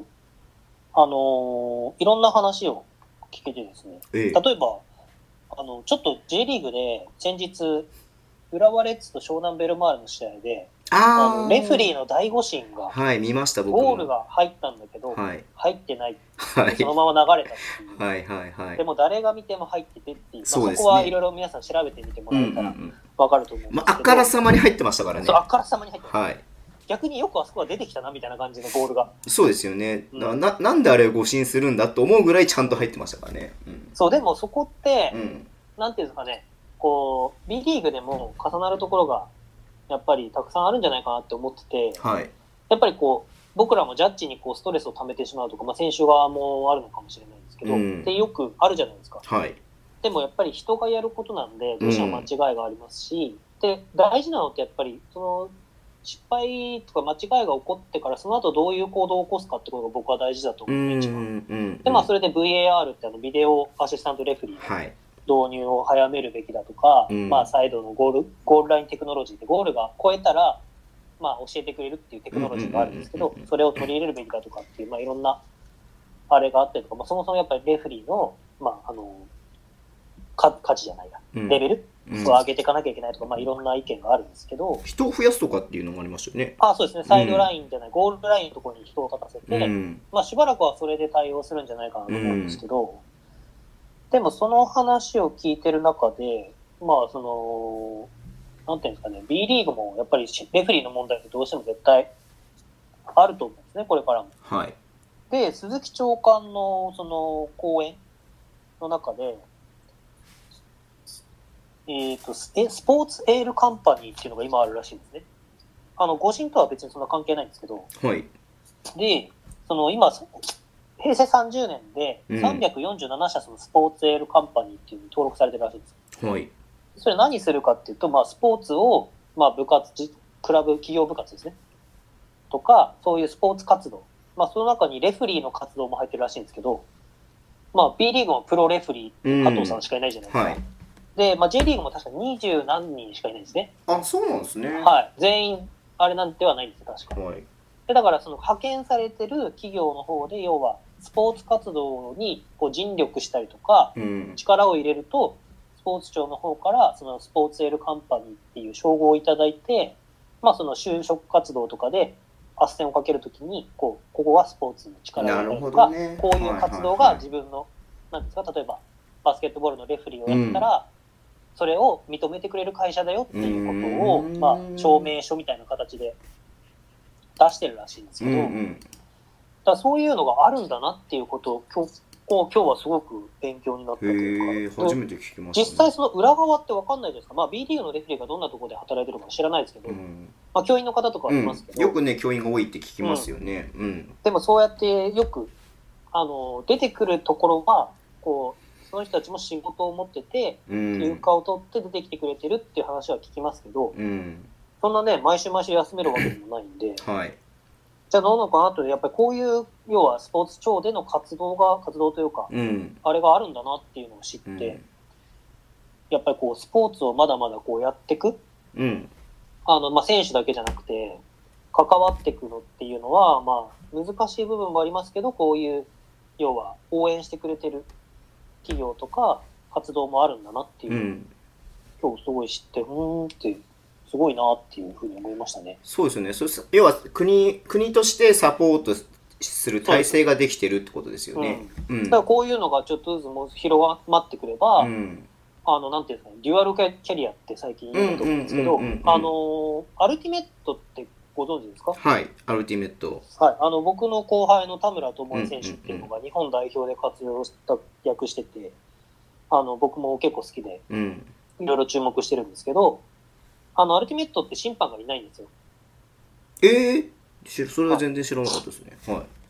いで、まあ、その審判がいない中で、お互いがこう、話し合ってジャッジを決めるんですけど、うんあの、審レフェリーってジャッジをする人間じゃないっていう話が今日村井チェアマンからあって、うんで、おはーって僕は思っちゃったんですけど、うんそのジャッジをするんじゃなくうて、んレフェリーっていうのはリファっていう英語から語源が来てるっていうこうえ英語ってことうんで、まあ、それは、あのー参考にするとか委ねるとかいうんうんうんう言葉らしいんですけど、うん僕ちょっと、あの日本語もうちょっと弱いんで、外国語ちょっと弱いんですけど、 僕そんなことないじゃないですかその要は、その第五審を受けて、うんうんまあ、こう、もう一回考え直したいっていうのは、まあ、審判のレベルを上げることは大前提なんですけど、うん要はレフェリーっていうのはもともとその第三者関係ない人が要はもともとサッカーも審判がいなかったらしくてうん競技をしてまでそれでまあ要は口論になるじゃないですかはい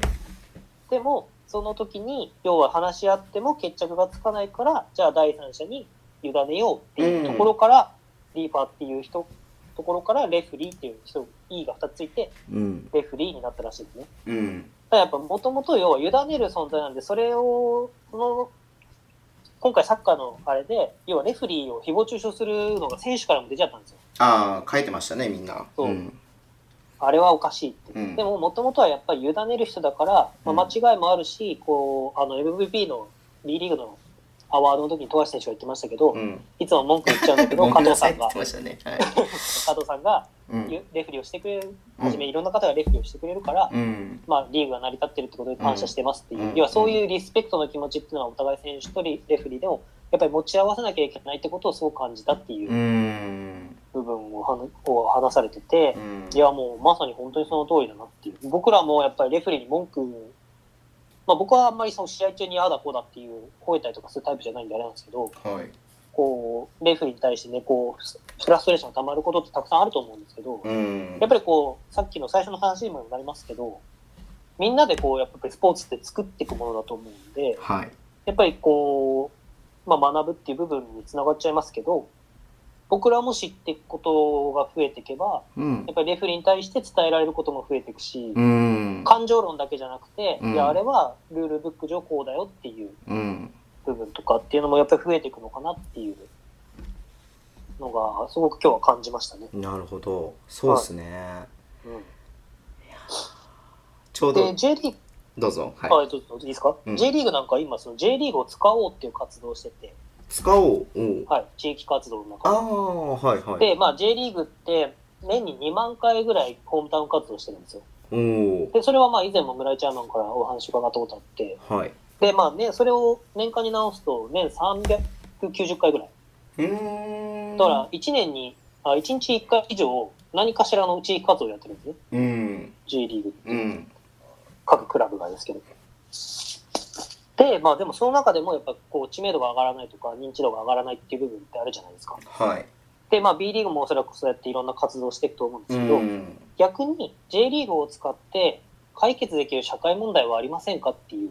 ほこう活動を今 J リーグが始めてう。て、へー例えばですけど、鹿島アントラーズなんかは、あのー鹿島スタジアムの周りに、あのー整骨院とかそういうのが併設されてるんですね。トレーニング、はい。ジムとか、確か。うんで、それの、確かトレーニングジムかなんかの登録者が、鹿島アントラーズのファンクラブに入ってる人がほぼいないんですよ。へえ。で、結局なんで来るかって言ったら、そこら辺にジムがないとか、そういう、整骨院がないとか、なんかそういう理由だと思うんですけど。おー。だから、鹿島アントラーズは、全くし応援してるわけじゃないんだけど、うん。要はそこに行ったらそれができる。で、その横にスタジアムがある。うん。だから鹿島アントラーズを知ってるなるとほかっていう、ど。そういう流れになってくるんですね。チームがそういうソリューションを提供するってそういですう地域に対して貢献できるっていうのを逆にあれですねこうチーム側がっていうよりも欲するものをそうです、そうです。そこに作っていくってってい。いうう感じなんですね。へはいえ。で、なんかまあ J リーグなんかはちょっと話が進めて、これ日本ハムファイターズなんかもそうですけど、あのー新球場の建設でひ北広島にボールパークを作るはい構想もありますけど、はい。で、今回あの、要はスタジアムとかアリーナの話も出たんですね。ここの公園でで、僕は結構そういうの好きなんで興味深かったんですけど、はあの、アオレ、新潟の、はいアオレ、はいはい長岡のが例に出てきて、い。へえ。で、あの、要は、都市に集約するのも一つの案だっていう。うんうんうん。例えば、アリーナとかスタジアムってどうしても車で行って、駐車場行って降りて、ちうんょっと10分ぐらい歩いてみたいなのが日本ってどうしてもあるんですけど、はい。まあ実際鹿島スタジアムもそうなんですよね。全全然駅が近くなくて。だから、あの、実は鹿島スタジアムよりも国立競技場やった時の方が人が入るみたいな時がたまにあったんですね昔。へえ。まあそこはいいんです けど。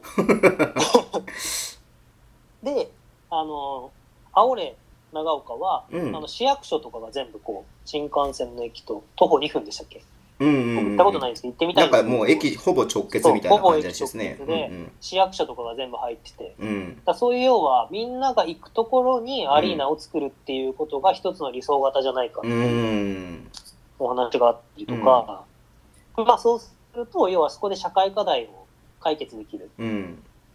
まあ、要は、区役所行って、いろんな、こう、手続きをできる。で、そこには飲食もあるし、う例えば、ん。施設もあるし、うんでそこに行くと、まあ、バスケットボールとかサッカーとか野球とかがない時でも利用する価値があって、うん。かつ、市民とか町民、県民がいつでも利用しやすい環境、うん。アクセスしやすいアリーナ、スタジアムっていうものを作っていくべきじゃないかっていううん。お話とか、うんいやまさにそうですよ ね。うん。はうんとか、あと、あのー長崎。うんうん。 J リーグの長崎が、あの、高田社長が、あの、確か、オーナーだったか GM だったかはにいな。ってて、今、新構想で、あの、マンションとか、駅の中心地に作って、マンションとかを併設させて、スタジアムを作りたいってへえ。やってるんですよね。それはまあ今回の話じゃないんですけど、うん。で、だから J リーグとかサッカーが好きな人からすると、要はそのマンションに住んでたら見れるわけですよ。いや、見れるっていうか、下でやってるってことですよそうね。そう、下でやってるっていう、そう、なんですか、隣にあ るから、要は自分家が一番 VIP 席みたいな。へで、それを、まあ、要は国際試合ができるクラスのレベルのえ。うんあれにすると、そこでワールドカップの予選とかがやると、チケット買わなくてもそこで見れるとか、自分家の窓際から見れるとかっていう。そういうことですね。そうそうそうそう。で、駅からもすぐだしとかっていう、そういうところに今作りたい、そういうのを作りたいみたいな。モナコグランプリみたいですね。 そういう、だからスタジアムっていうのも今、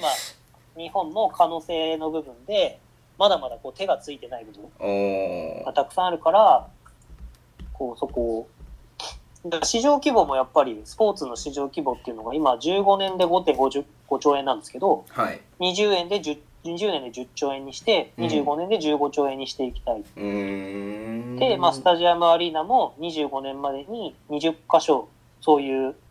要は、総合型みたいな、スタジアムアリーナを20箇所作りたい。はいっ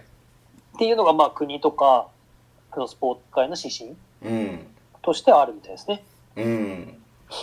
だから、その中の一つに、おそらく琉球とか、あの、はい千葉とかの新しい1新ス万タジアム1万人規模ですねはいうん入ってきて、その要は絶対周りも何かしらの発展っていうのを遂げていくのかなっいていやうのを絶感じ対ますそうなりますもんねだっうてん人が集まるところなんでねちっちゃい町じゃないですけどねそうですね、うんならないと逆にね陸のことみたいになっちゃってもね困りますしね逆に今までの日本のスポーツ施設っていうか体育施設って僕は表現しますけど、うっんていうのはそういう部分があって、うんこんなところにこんな立派なやつって誰が来るんだよっていう正直あのがあったんであなるほどで結局体育施設ができるのって国体があるから作られるんですね。うんうんうんうんうんで国体が今回ここに来るから、うんこの体育館作ります、うんこの競技場作りますってうん言って国体終わったらもう誰も来ないみたいな。ですよねううんんオリンピックでもそういねう今作ってますもんねそうそうでですね。だからいろんなこの、まあ、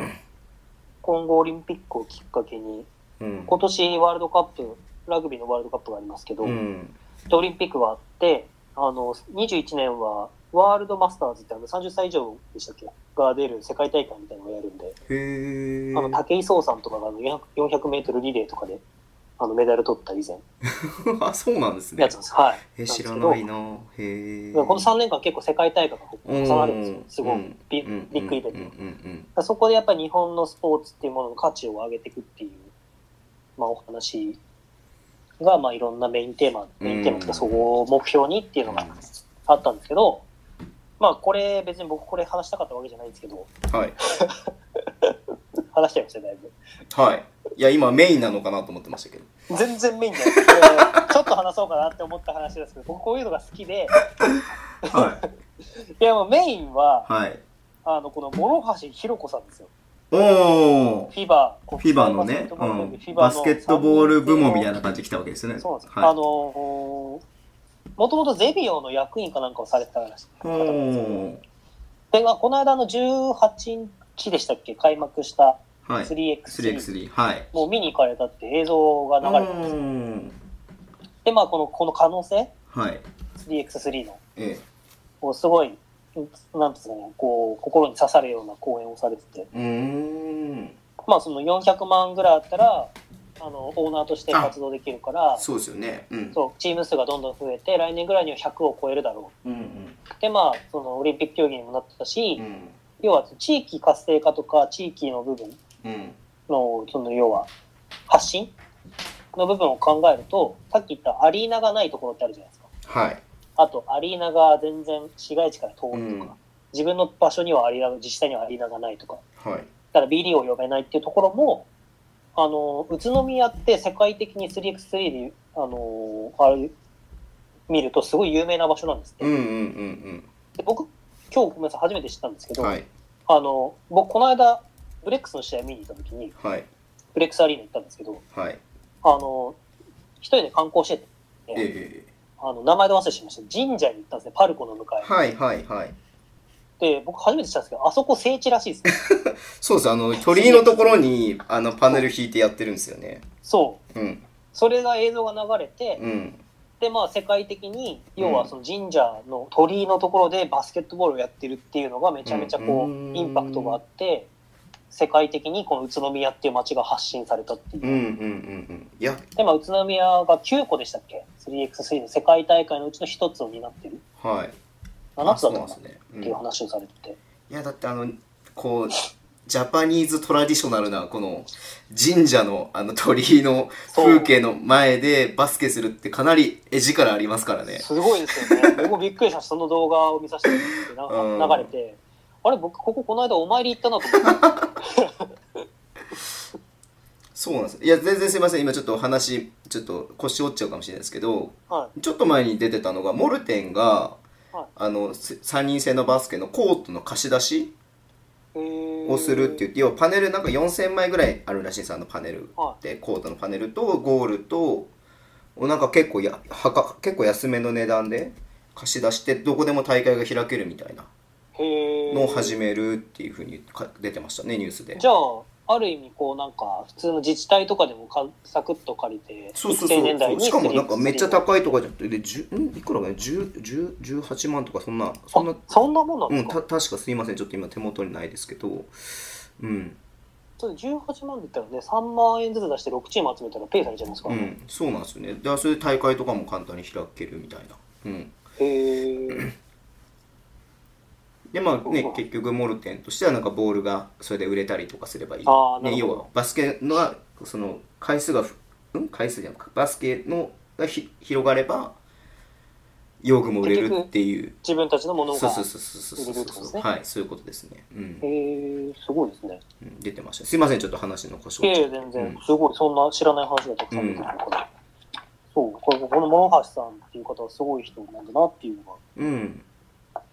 で、まあ、もともとゼビオで働いてて、11年の東日本大震災から、こういうスポーツを普及する活動。はいで、メインでやってるのは、あの、運動があんまり好きじゃない子供たちに運動する経験とか、うん場所を提供するみたいなので、まあ、それがやっぱりトップ選手、日本代表クラスの選手を、うんまあ、その呼んだりとかして一緒にやることによって、こうやっぱインパクトってあるじゃないですか、はいまあ、僕がバスケ始めて月さっきの話じゃないですけど月間バスケットボールにあんまりこう買ってたけどそんな興味湧かなくてあのジェイソン・ウィリアムサクラメント・キングスのジェイソン・ウィリアムスをエルボーパスを見た時のあのインパクト、うんまあ、みんなインパクト受けたと思いますけどはいホワイトチョコレートですねそうそうそうそう、はいっていうそういうなんかまあ子供ながらにこうガツンってこう刺さるものっていうものがやっぱりあるからそういうものを提供したいっていうのと、まあ、福島が純粋にこう外で運動ができないとかっていうああ時期があった時にやっぱりスポーツの力を感じたっていうはい部分で、このユナイテッド・スポーツファウンテンファンデーションかうっていうんのをやられてるらしいんですけど、はいあのーゼビオの関連で言うと、まあ、もともとね、あのー日本バスケットボールもゼビオさんのスポンサーはいやってますし、あと、あの、ゼビオアリーナ、仙台の。うんうんうんあそこは一度やっぱり行ってみたいアリーナですよね。ああ仙台行ってみたいですねはいアリーカップじがゃない今ですか年仙台でしたはっけ、いええレバンガあそこのアリーナがなんかやっぱりすごいらしくて、へえで、なんか、なんか、なんだっけ電熱かなんかを走ってて、はいなんかバスケットボールだけじゃなくて、アイスリンクかなんかにもなるし、うーん凍らせばアイスにもなるし、ビーチ砂引けばビーチバレーにもなるし、へえみたいすな。ごいうなんかそういう施設が今度八戸にもできるっていう。ーんデビューが投資してで、ゼビオの関連のアリーナだとなんか福島に温泉と併設されてるプールプールがある。へえなんかで、おばあちゃんが温泉入りながら、私も泳いでみたいわみたいな、なんかその多分ミラーみたいな、うん見える、向こうから見えないミラーみたいなのがあって、 うん泳いでる、子供たちが多分泳いでて。で、なんかそれきっかけでおばあちゃんが泳げるようになったみたいなのがエピソードとかも面白いですねそういいこすごいいい話ですねそう、そうなんですよ。と、この諸橋さんって方は、この日本の 3x3 にすごいうん尽力されてる方なんで、はいすごい今後、必ずどこかでまた巡り合いがあるんじゃないかなと思って、おーぜひぜひなんか、ね、しましたけどねうん、できるといいっすねなんかねうんそうなんですよ。あとは、まあ、モデレーターの N 木戸さんって方がすごい綺麗でびっくりしたぐらいしかないですけ ど、うんもうちょっと待って日経プくラだスさい写真見ますメインキャスタ写ー真見ますあなんかどっかでは見たことあるんですけどあ、へえ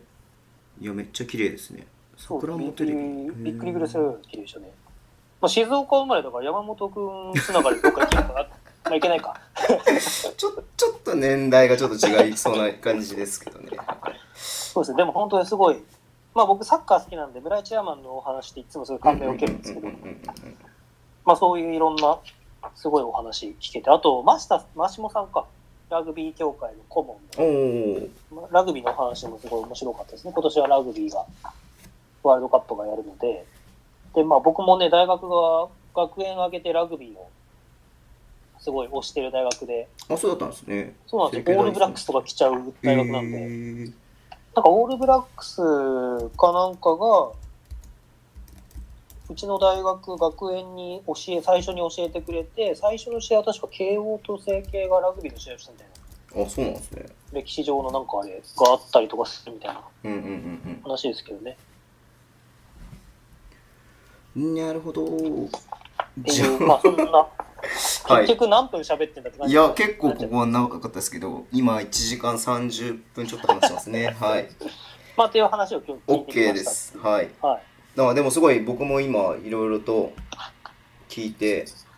なんか行けばよかったなってちょっと思ってますしうん、でもこういうのって結構う、んいろんなところでやってるんですけど、皆さんやっぱり、あのー知らないことが多いんで、ちょこどちなみにこういうなんていうんですかままあいわゆる アカデミックというかはい。はいなこういう講演とかセミナーってどこどこで山本さん見つけてくるんですか僕も僕それ聞きたいですは、あの、職場で朝日新聞と日経新聞撮ってるんですけど、それはいまあそれ読んでると出てくるんで、あ新聞から情報を得てるんですかそうです。それを、まあへーバーって朝とか読んで、で、まあそれで、あ、これ面白そうだなって見つけたら行くみたいな。なるほどあと結構、あのー地域のうんホームページみたいなうんところにも、あの、だから、僕は東京在住ですけど、うんいろんな自治体さんのホームページとか見ると、FC 東京の教科部長の講演とかもあったりするんうですよ。ーんで、しかもそれ、自治体がやってるから、うん要はホームタウン活動ですよね、う向んこうからすると。だから、ほぼ0円とか500円とかでああして、普通にこう、なんか、まあ、どんなことやってますとか、育成のお話とか聞いたりとかできるんで、はい結構いろんな面白いことって本当はいろいろやってるんですよね。そうただからだ知らないことが多いよね、やっぱぜひ誘ってください今度り。いえい え。こんなところにね、デニムで T シャツでいてる僕ぐらいしかいない。ラ浮いフちゃいな、ますね、ラフな感じでね、うん、わかりましたはい。じゃあ以上で今週のウィークリーニュースは以上で大丈夫ですかねはい。はそういですね。じゃあ次のコーナー行きましょうはい。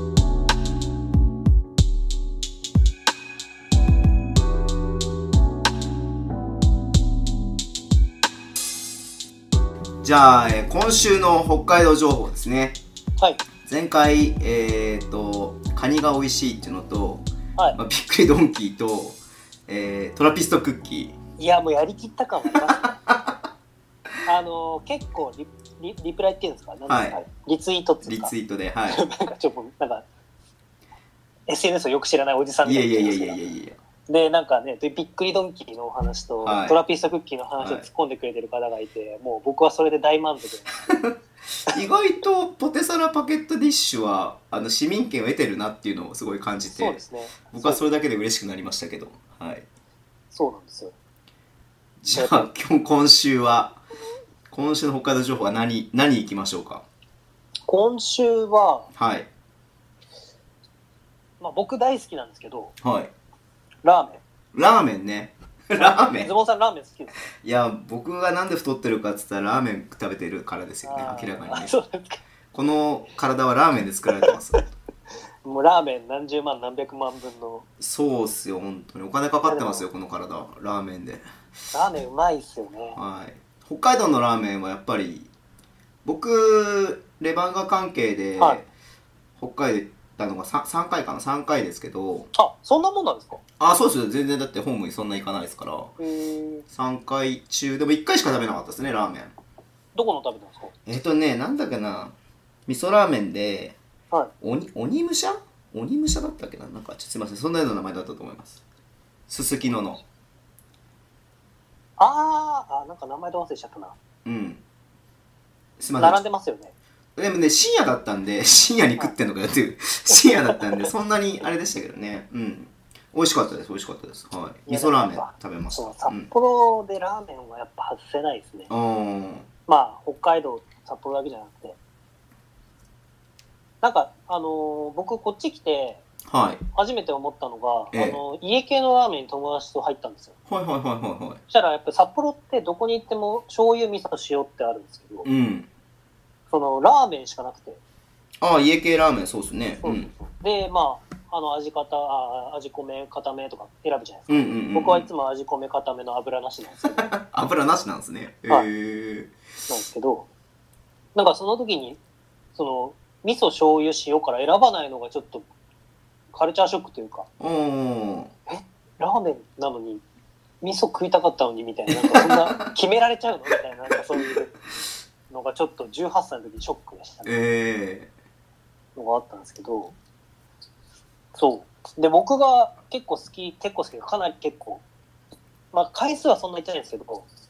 きなラーメン屋があって、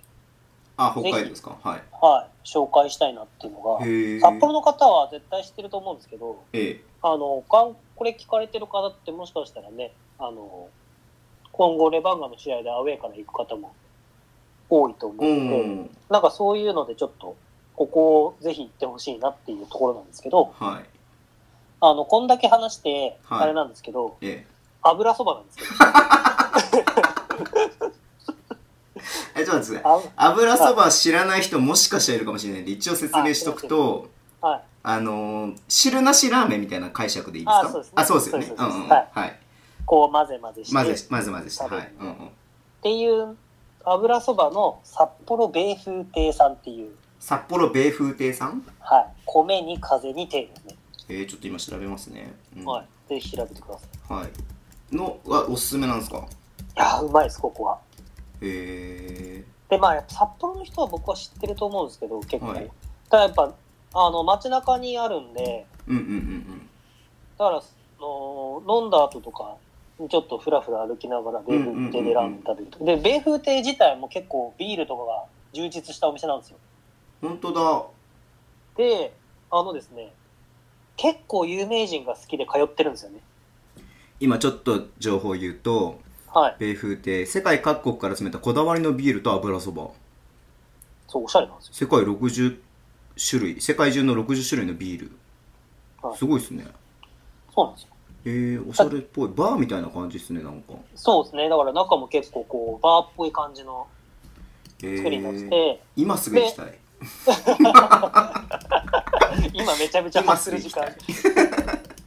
いや、で、はいあのー結構アーティストさんとか、へーこう、全国ツアーで札幌ドームとか、はいはいあはい、はのい、今どこでやるんですかね、ライブとかって。北エールとかでもたまにライブやったりしますけど、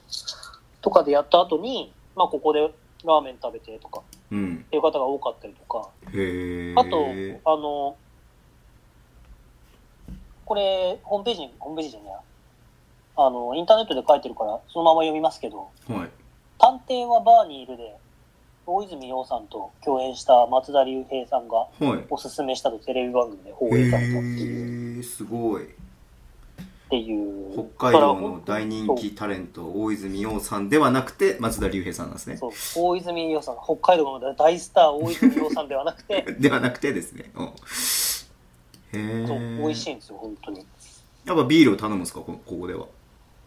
や、なんていうんですかね、でも、まあ、まずビール飲んで、うんだから僕のイメージは本当に最後、締めで行く感じ、ご飯で行くっていうよりあは、なるほどねなんか飲んで、飲んで、飲んで、うんで、最後にビール飲みながらラーメン食べるみたいな。ああいいっっすていねう時に、ここ、米風亭行きたいって思う時があるんですよ。やっぱり。へえ香水すすきのですかホースすすきのからそうですね、降りて、すぐ目の前、目の前でもないけど。へえそんなあるかなんですねまあだから、あの辺は駅がいっぱいあるんで、うんうんうんうん大通りからも行けますし、っていう感じですね。僕結構香水すすきのにはい。ホテル取ることが多いんですよあ、そう。まああ結構の辺いっあのぱいあ辺りま結す構もんビジネね。スホテル多いんで、あこの間泊まったホテルの目の前だそう、気づかないんですよ。ラーメン屋っぽくないんですよ。やっぱ作りが。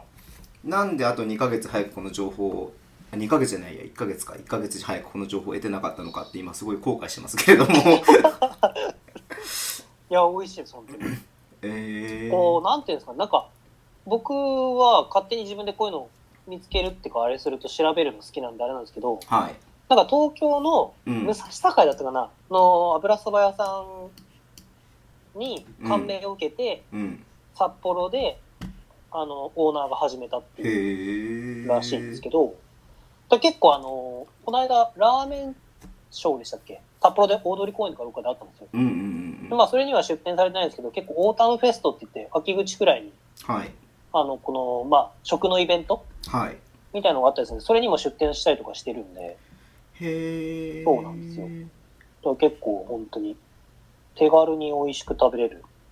まあ、ラーメンは手軽ですけど、っていう、ここはね、ぜひとも行ってほしいですし、そもそもの話しちゃいますと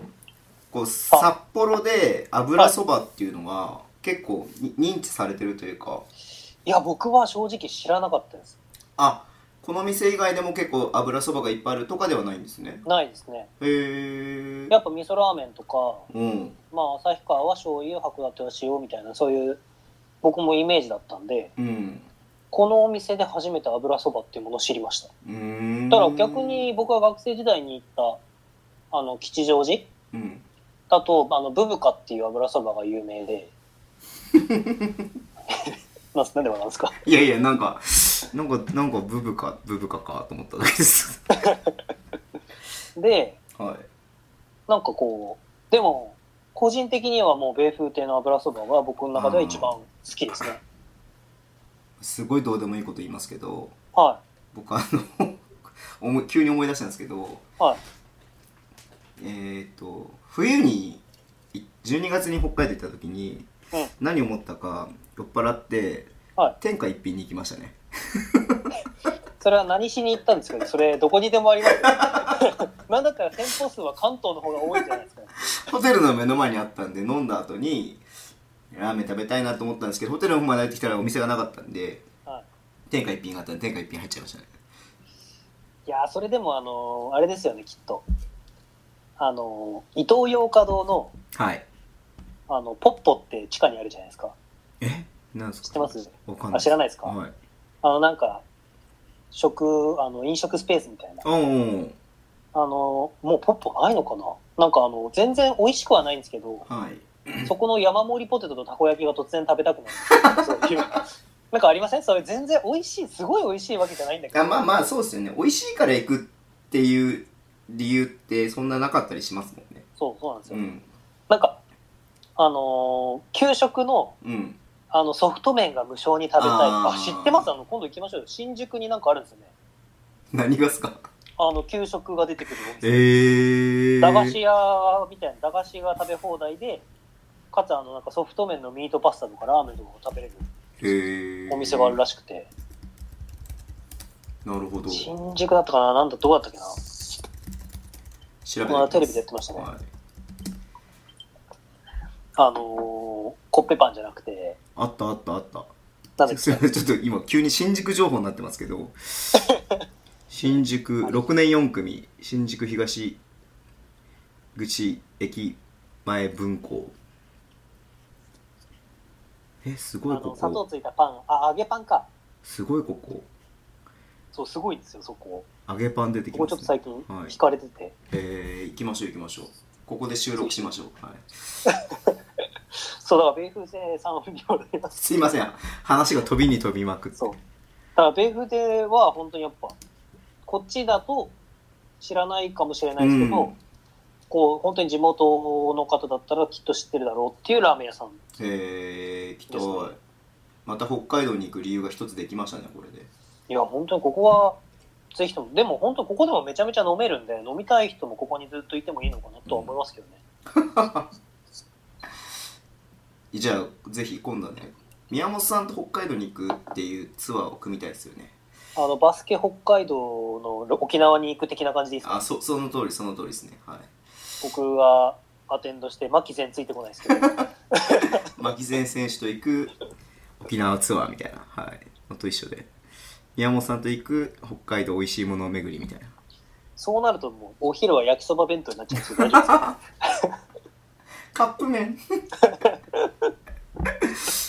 いや、焼きそば弁当に勝るカップ麺もないですから。ああ焼きそば弁当美味しいですよねうんあれは一番美味しいです。はいえまあ、ー、そっんな感とじで。じゃあ米風亭さんについて何そかう米風情報は他は何かありますいいですかいや、多分ね、僕より地元の皆さんの方が知ってああるとなる思うほんでどすねけうど、んはい、ただ僕、ここ友達ん家なんですよ。 えどういうことですかあの友達がここで働いてて、まあ、家がここっていうだけなんですけど、うんいや働友達ん家がやってるっていう。ああそうなんですねはい。じゃあ思いっきり今これあれですねあのーなんだろうあの、ただ、友達を持ち上げるために、こう言ってくあれ言ってるわけではなくてじゃなくうん本当にうまいんですよ。プロモーションあのビジネス紹介ではなくて そうです、そうです。ちゃんとあだ美か味らしいっていうね、うんそうすっかり忘れてたんですけど、はい。これ言うから言っていいって聞こうと思ったんですけど、はいはいはい聞いてないから、別に僕の名前を言っても、はって思われるんで、ええ。あの別に僕が言ったから、いあのなんか、ビールが一杯無料みたいなのは全くないんで、味玉、味玉、そう味玉プレゼントとかないですかとかは全くないんで、はいここ行って宮本さんから話を聞きましたって言ってもしょうがないっていうことだけは、あのご理解いただあ、なるほど、なるほど。あ、そうですかって言われるだけですね。きそうです誰ですかみたいな。 あの僕の友達に当たらない限りは誰ですかなるほどね。なんかそういう特定もつけられると今後いいっすね、でもね。確かにそうですね。うん。なんかこれ僕がこれ言ったところに宮本さんから聞きましたって言って行ったら、なんかねそれこそ味玉もらえるとか、はい。今度聞いてみますね、じはゃ いあ。アド待ちみたいな感じですね。アド待ちを見たっつって。 いやでも本当に米風ってうまいんで、はい。じゃあぜひ皆さん、はい、は話いを運んでみ、てく北ださい、海道の人ももちろんそうですし、旅行で行く方とかね、はいうん、北海道で美味しいもの食べたいなって言ったら、まず、じゃあ、米風亭さん行ってください。そうですね、はいぜひはいよろしくお願いします、これ収録時間がお結構長くなってますけどちょっとひこれぶっち込んでもいいですかはいあのちょっと僕気になったことがあってはいじゃがバターにはいあラーメン離れますよ、はいじゃがバターに塩辛をああかけますねかける人いますねで北海道の人やるって聞いてはいや嘘だろうと思ったんですねいはいややるんすかいいややる人いますねそういえばで北海道の塩ね宮本さんはあの詳しいと思うんですけど北海道の塩辛クオリティめっちゃ高いっていういや僕ごめんなさいクオリ高いっていうかあれが普通なんであああの逆にこっちってそんなに僕まあそんな正直そのすごい塩辛が好 きっていうわけじゃないんでやばい聞く人間違ったかもしれない いやだから僕すごい焦る困るのがあのーなんていうんですかこっちで美味しいぞって言われて、うんうんうん食べた時の美味しくなかった時の感想が一番困る、ああこうやっぱりこう鮮度の問題とかいろいろあるんですけうど、んうんこういや今今日北海道から仕入れてよく、うんよくなんていうんですか、はいあのなんか仲良くなった人とか、うんうんうん北海道のここどこどこどこから仕入れたやつがあるらしいからはい行くぞって言ってくれてうん連れてってもらってうんいや、ここはもう本当に、なんていうんですか、北海道と同じレベルで物が食べれるからって言ってうん食べた時に全然美味しくないウニとか、だった時の、このなんか対応にすごい困るっていうか、はい苦笑いというか愛想笑いをするみたいなね、おうんあ、美味しいっすね。なんかそういう。そうだから逆ににやっぱ北海道の人って、北海道以外で北海道のもの食べることないじゃないですか。当たり前ですけどああまあそうですよねだから知らないんだと思うんですうよね。んだからそういうのって結構僕も、だから、それこそスーパーで売ってる刺身食っても北海道うまいですし、おーあのー、ちょっと余計な話またぶち込んじゃいますけど、あの、ホッケとか種類違うから、うんあの、全然味が違う、マホッケと、あのー、島ホッケで全然違ったりもしちゃうんで、うんうんうん大きさが違うし、油の乗りが違うんで。はいだから、あのー僕らが思ってる、北海道の人が思ってるホッケ、東京じゃほとんど出てこないんですよね。へえ羨ましいそうなんですよ。でも、あれは僕らが思ってるでかいホッケ、あ、僕らじゃない、北海道の人が思ってるでかいホッケうんで正直あのそれだけでご飯食べれる4人分ぐらいあるんでホッケがですかそうですそうですでかいです超でかいんですよでまあ種類が違うんですけどえそれなんかメガホッケとかって名前じゃなくてですかいや違う違うマホッケとシマホッケっていうぐらい違ってメガホッケそのなんかメガハイボールみたいな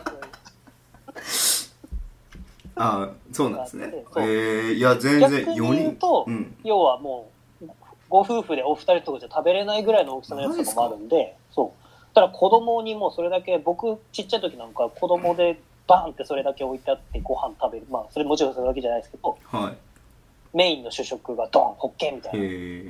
えとかもありましたけどね、全然美味しいでから、ずっと食えるし。いやズボン家は普通にホッケ人数分焼きますけどねあ人数分焼いたとこ僕見たことないですね。全然違うんだなやっぱり あと、これはもう皆さん知ってると思いますけど、あのシシャモの99%がシシャモじゃないとか。ああなんか別のそあれなんですよねうんう。で、北海道だとやっぱりその本当のシシャモが食べれるかへら、えやっぱり味が全然違って美味しい。へえだから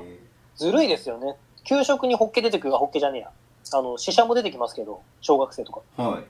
あんなうまいもん食ってんのか、小学生って思っちゃいますよ、確かやっぱこれはもう是が非でも美味しいものツアー宮本さんがアテンドする美味しいものツアーっていうだけでも価値はありますからやりましょに。そうですね。じゃあ、あの、お昼は毎日焼きそば弁当。 うだからなんでそこに行くんですか焼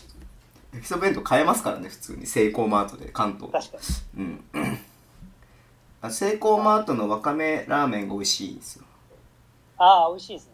あ知ってます知っ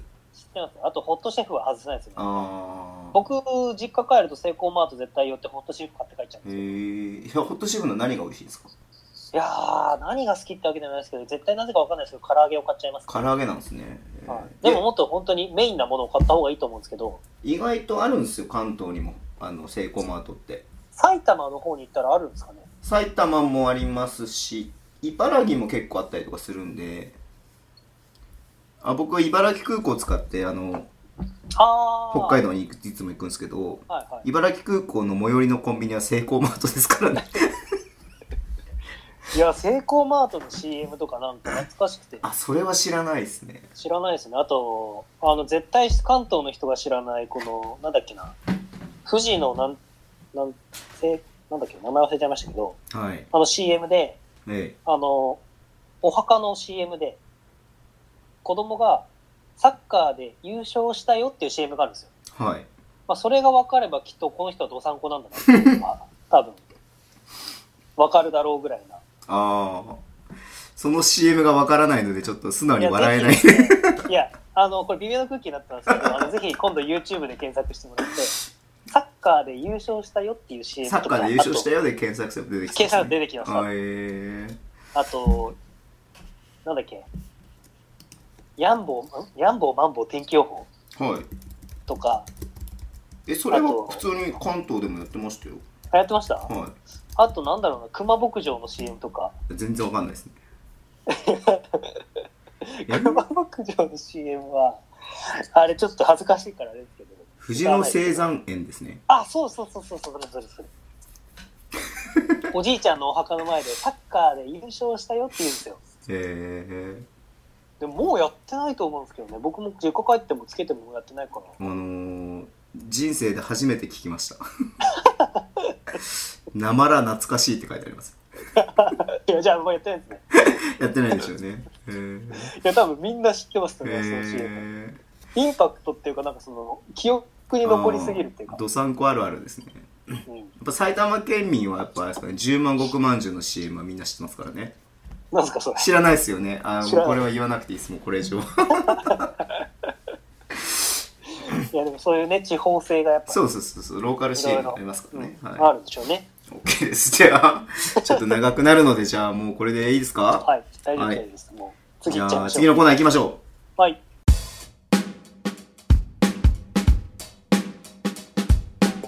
うじゃあ次はえっ、と今週のピックアンドロールですねはい。いよいよ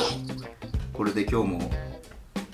最後のコーナーですけれどもやっとやってきました、はい最後のコーナー。実はですねあの別はにい僕、対外的になんかあのお便りとか募集したつもりはないんですけれども、はい。このピックアンドロールコーナーに対してですねお便りが来てるんですねお、本当ですか。 はいなんかそれはありがとうございます。なんでちょっとこれいきなり答えられるかちょっと心配なんですけれども、はい、一応お便り読んでもいいですかあ大丈夫です。はいこんなね、2時間半やった最後のピックアンドロールコーナーにお便りを最後まで聞いてくれたんですね。ありがとうございます。 いやありがたいですよねはい本当に。はい。ペンペンネームっていうんですかねラジオネームってなんて言うんですかねポペッンドキネャストネームじゃないですポか。ッドキャストネームですかね。 ポッドキャストネームちょっとパンチ、 ちょっとハードル上げてもあれなんであるんですけど、えーニック・アディーダスさんですね。あーなんか、スリーポイントうまそうですね。ニック・アディーダスさんから質問が来てまして、はい。えー読み上げますと、先週のエクストラパスでアルバルク東京のピックアンドロールについて解説されていて、とてもわかりやすかったです。はい。えーアルバルクはシーズン前半に相手チームのゾーンディフェンスに苦しめられたというのをどっかのサイトで見かけました。はい。えーゾーンディフェンスに対するピックアンドロールの使い方とか、えーゾーンディフェンス攻略について宮本さんに解説してもらいたいです。よろしくお願いしますっていうお便りなんですけど。なるほど。はい。ありがとうございます。ここでそれが来ちゃうと、この番組あと2時間ぐらい続いちゃうんですけど。や多分これで今ちょうど2時間ぐらいですね、今ね、収録が。じゃあ4時間今日やりますから、ね。いや4時4時間間やりますからね。はい。いやー、なるほどですね。まあでもそうですよね。アルバルク東京はちょっとそこにつまずいた感っていうのは、まあ去年もそうですし、はい。今年もすごい感じた部分で、まあレバンが北海道なんかもアルバルク東京にはチェンジングディフェンス、ゾーンディフェンス使ってることがありまして、う結ーん、確かに。うん。構で、あの、確か、12月30日のアルバルク東京に最後ドーブラス選手がはい。決めて勝った試合も結構ゾーンがハマってたし、その前日の10月、12月29日の最初の試合の前半も確か結構割かしゾーンが、そうですね、前半はリードしてた場面もありましたもんね。うん。うんうん。で、まあ後半バーって話されちゃいましたうけど、んうんうん。まあそうですね、アルバルク東京の欠点はやっぱりちょっとゾーンを攻略するゾーンオフェンスっていうんですけど、ゾーンオフェンスの部分なのかなっていうのは一つ、はい。やっぱり皆さん思う部分なのかなとは思いますけどうんうん、うんズボンさんはどう思いますうん。え、すみません、急に僕ですか あ、僕が答えた方がいいですいや、ピックアンドロールっていう観点で言うと、かは要は、あの、すみません、これ本当僕のある意味し素人意見かもしれないですけど、い。はい。要は、マンツーマン、マンツーマンディフェンスに対して、ピックアンドロールってもちろん有効じゃないですか。はい。でその効力をちょっとでも失わせるためにゾーンを敷くっていうのはまあある意味セオリーなのかなっていうふうに思うんですけどああ、なるほど。うんここが多分その、でもズボンさん、その答えすごいありがたいですね。ありがたいっていうか、はそそのなんか、そんなこれから僕が答えるための答えを用意してくいいれたやみたいあな。のすいません。僕全然何も用意しなかったんで 今なんか、やっぱり、ゾはいーンディフェンスと、マンツーマンディフェンスを別個に考えるっていうのが日本のちょっと文化っていうか、うんっていう僕はところが、ちょっと今回の質問の的を得た答えにならないかもしれないですけど、はいあの、ゾーンディフェンスをしたら、ピックプレーが使えないっていうところが、やっぱりまだ日本の課題の部分っていうのがあるのかなっていうのをすごい感じていて、えっとそれオフェンス側がってことですかそうです、そうです。うん基本的に、あの、前回もお名前出しましたけど、トーステン・ロイブルとか、はいそういう、あとルカも、アルバルク東京のルカヘッドコーチですね。はいとかも、やっぱり基本的には、あの、ゾーンディフェンスはマンツーマンも同じようなフォーマットで攻めたいって考えてるうんコーチだと思うんですね。はいで、基本、ヨーロッパとかに行くと、ゾーンディフェンスだからって言って、あまり特別なことってそんなやらないんですよね。へで、ピえックアンドロールとかピックプレーっていうのも、基本的にはもう、ゾーンでも全然使えるっていう前提で、こうやってくるので、うんこう、日本、まずそこでちょっと大きな、かなり大きな問題提起になっちゃいますけど、はいこのゾーンディフェンスだからどうするっていう風に考えてしまう日本人的な発想っていうところ、うんあの育成年代からのそれは積み重ねになってくるんで、はいこう、それって、これすごい僕は難しい、あの、このニック・アディ、アディ、ニック・アディダスさんですねアディダスさんですか、素晴らしいこの質問だと思うんですけど、素晴らしいっていうと上から目線みたいなんですけど、はいあのーこれ、掘り下げていった一番最後の、うんあの、芯の部分は、うん育成年代にリーグ戦がないことだと思うんですよ、僕は。ああで、そのリーグ戦がないってことは、うトんーナメントで絶対勝たなきゃいけないんですよね。負けたらもう1試合しかしないわけですもんね。そうです。負けなかったチームが優勝なんで。うんうんうんだから負けないためにゾーンディフェンスを引いて、負けないためにゾーンディフェンスの攻め方を考えるんですよ。うん。うん。ってなってくると、ゾーンディフェンスをかんよりシンプルに簡単に攻略するためのフォーマットをコーチは教えてくれるんですね。うん。で、いいコーチになればなるほどその形を忠実に教えてくれて、その形がより効果を発揮しちゃうんで、うん。結局、そのゾーンの時にシンプルにピックプレーを使って攻めるっていう思考回路がないんですよね。なるほど、なるほど。ミニバスはゾーン禁止ですよね。今禁止ですけど。禁止ですよね。ははい。ただこれ難しい問題で、い。うん。確か、アメリカの U12 はバリバリゾーンするんですよ。あ、そうなんですね。うん。はい。で、これマンツーマンルールって言って、U15 まではゾーン禁止なんですけど、はあのーそのゾーンをしないから個人技が上がるっていう部分は、うんマンツーマンの力が上がるっていうのは、い。うん。そう僕は正しいと思うんですね。はい。でも、その、個人技が上がっ、さっきの途中のヘッドコーチの話でしたっけうん。の部分にもなりますけど、うん。個人技が上がったからチームが強くなるかっていうとそうではないってなるうん。から個人技が上がるとチームは確かに強くなるんですけど、うんそのチームに個人技を使う使い方を理解しないとその個人技がいけないんで、うんだからアルバルク東京もある意味そういう、要は、アルバルク東京って B リーグの中では優勝したんで、まあ、シンプルに考えれば一番強いチームなんですけど、はい決してその、ゾーンオフェンスに対して、うんこう、なんていうんですか、うまい対応力を素晴らしく持ってるわけではないっていうのは、そこは日本全体の問題だと思うんですよ。おー 逆に言うと、他のチームはそのゾーンに対してこう攻めるっていう、はい明確な分け方をしてるチーム。うんうんうんあの、内海さんとかも結構こうポストをどうするとかっていううんはいやり方をしたりしますけど、うん逆に、アルバルク東京に関しては、一貫してルカヘッドコーチがピックプレーを仕掛けていくっていう、うんあの、アルバルク東京なんかはシャローカットって言って、薄いカットって言うんですけど、はいシャローカットして、まあ、あの、ゾーンがフォーマットにもよりますけど、要は2対1を作りやすいわけですね。うんうんうんうんうんこう、一人がそのオフェンスに向かってカットしていくと、その人が反応しなきゃいけないんで、シャローカットで薄いカットしていくと、あの、2対1ができるじゃないですか。うんで、その流れの中でパスを展開して、それでディフェンスが動いたところにギャップできたギャップに、ハイポストフラッシュしてきてボール入れたりとか、うんそこからピックに移るってするんですけど、うんその、明確に、要はスクリーナーのディフェンスが反応するわけじゃないんで、は要はハイポストのら辺のディフェンス、真ん中のディフェンス、オンディフェンス、ディフェンスが、いうん要は待ってる状態になるわけじゃないですか。はいで、そうすると、この間の話に、前回の話に戻っちゃうんですけど、そこで、要は2対1の仕掛けがうまいのが富樫選手なんですけど、千葉の。うん要はそういう富樫選手みたいな仕掛けができないっていう部分が、ゾーンディフェンスを攻略するピックプレーにつながらないっていう部分になりますよね。うーんそこでシュートを、あの、ハイポストら辺で待ってるから、シュートを仕掛けるとか、うんそのシュートヘジテーションって言いますけど、シュート振る、するふりして、はい引っ張り出してまたアタックするとうか。んうんうん要は駆け引き部分が、純粋にまだ日本トップのレベルのチームでも、うんそんなにこう、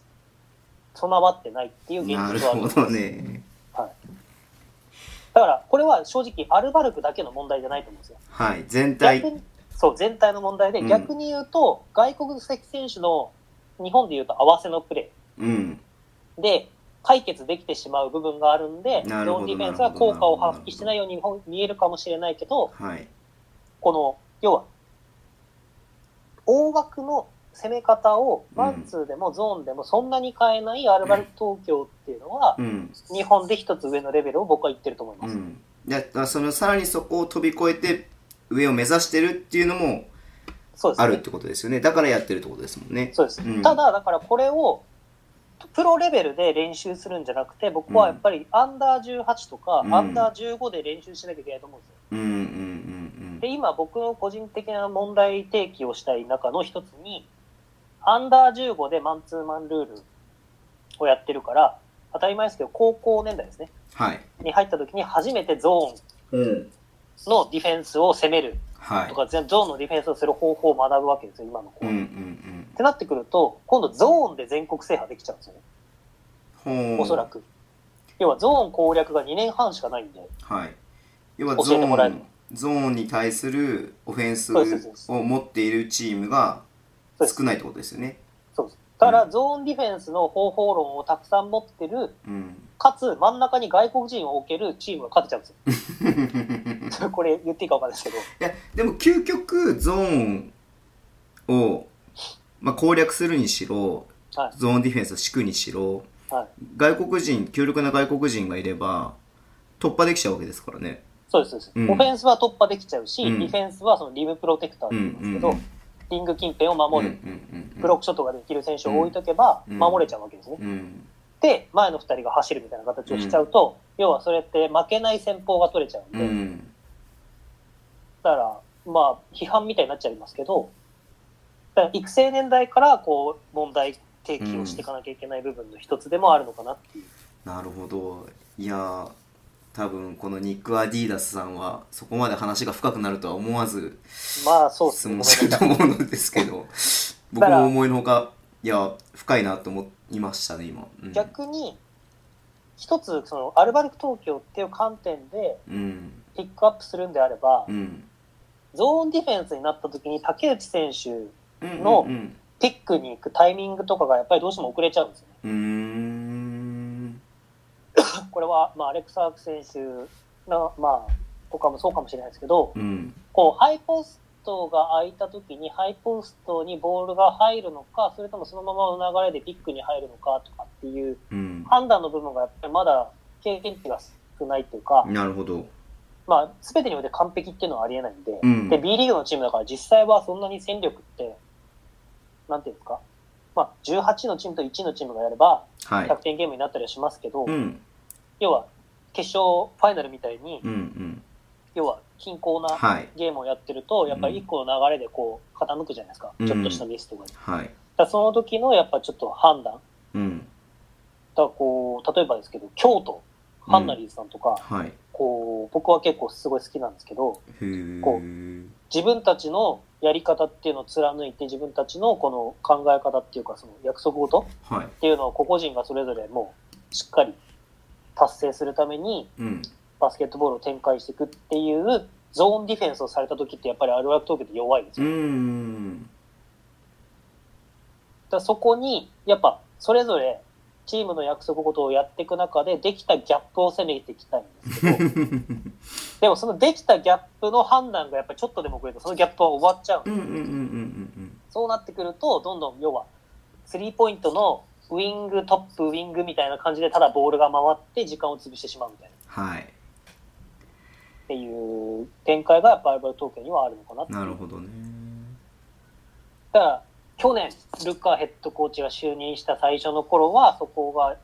一番ありましたよね。こうんう、作りすぎなんじゃないかみたういんな。うんうんうんうんなんか全部同じような感そうですじになっちゃってるみたいなねうん確かにそれは僕もみみ思ったな思ったんででもやっぱりそういう要は、同じような、同じようなっていうか、ある程度こう、チームのルール化されたフォーマットの中で、うん個人が判断していくっていう。うんこう、フレームを作ってそれをただ遂行するんじゃなくて、いや、個々人の役割とか動き方を決めていく中で、全員が、なんていうんですか、この自分の円を大きくさせてくるって、チームの相場の円が大きくなるみたいなうん形をやっぱり取っていく必要が僕はあると思うんで、こう、その時に誰かがちょっとうまくいかなくなると、はいアルバルク東京でちょっと突然スピード感が失われる。うんうんうんのはあると思いますね。だからやっぱ、このシェーファー選手とかがうんまだ使われないっていうのはそういう、入れちゃうと失速する可能性があるっていうなるほどね彼の能力じゃなくて、彼のチームでの役割を達成しきれないっていう側面が僕はあったりとかすると思うんで、なるほどうん。そう、で、回答になってますかね、全然いやでもだいぶなってるんじゃないですかねうんあのーこれは特に批判とかではなくてげはねその本当分析だとは思いますんでただそうん、そういう意味では外国人選手がやっぱりセンターセンターを連れてくるっていうのはちょっと僕はフォーマット的には、個人的には変えてほしいなっうんてうんう思ってる、ん僕はあの例えばですけど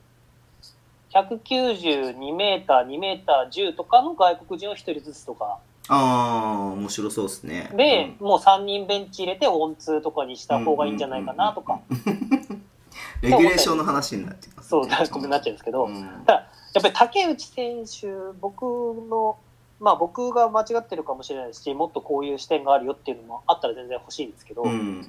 ぱり竹内選手って日本の支えるビッグマンはいじゃないですか。間違いないですねうんどうしてもやっぱりゾーンディフェンスとかをこうチェンジングとかされていく中でやっぱり判断を間違ってしまうっていうところがどうしてもあるんですねうんうんうんうんだからそういうところになってくると、あの、アジアの予選は突破できましたけど、今度そうんのアジアより上のワールドカップがあるわけじゃないですか。はいその時の緊迫緊迫した時に、うんどれぐらいできるかっていうのは、うんやっぱり国内レベルが基準になってきてしまうと、うんこの八村選手とかが入ってきたら、やっぱり八村だよねっていう風になってしまうと、日本人のビッグマンどうするって話に、やっぱりどんどんなってくうると思うんで、んやっぱりこう、シェーファー選手とか、うんあと、熊本で自由交渉になりましたっけやあの中西選手と中か、西選手、はい。そういう、まあ、30代とかうん20代のビッグマンを、こう、やっぱり育てていくっていうなるほ部ど分ね。っていうのが必要になってくるんです。僕はだから川崎の鎌田選手とか、うん、鎌田選手なんかはそういう意味ですごくこう、自分のタイミングじゃなくて、チームのタイミングの中でスクリーンをひたすらこうん、う、一生懸命考えて動いてるっていううん意味では、すごく重要な存在かなとは思ったりしますけど。なるほど。だから、ある意味本当に、だから、ボール、シュートを打たなくても、そういうし役割を徹底してくれる、うディんフ、ェンス面でうん、ビッグマンと戦ってくれるとか、はい。スクリーンに、こう、チームのリズムの中でスクリーンに走ってくれるとかっていう選手っていうのは、今後日本は生み出していかなきゃいけないう一ーつん、役割かなって思ったりはします。そうですよね。まあ、現行のルールだとね、オンツーなので、はい。外国人のプレータイムが伸びて、結果的に伸びてしまって、うん。っていうねすごい多分もともと作った時の思惑とはちょっと違う方向に行っちゃってるのがあるかもしれないですけどそうで多分本来は日本人選手と外国人選手うがんバチバチややり合うように、そうです今ね。のど多分う頑張ってもやっぱり、その休ませる時間があるから、そうですよね。うん、日本人もやっぱり、うん例えば外国人が両外国人が30分ずつ出るとしたらうん20分、絶対日本人が出るっていう、多分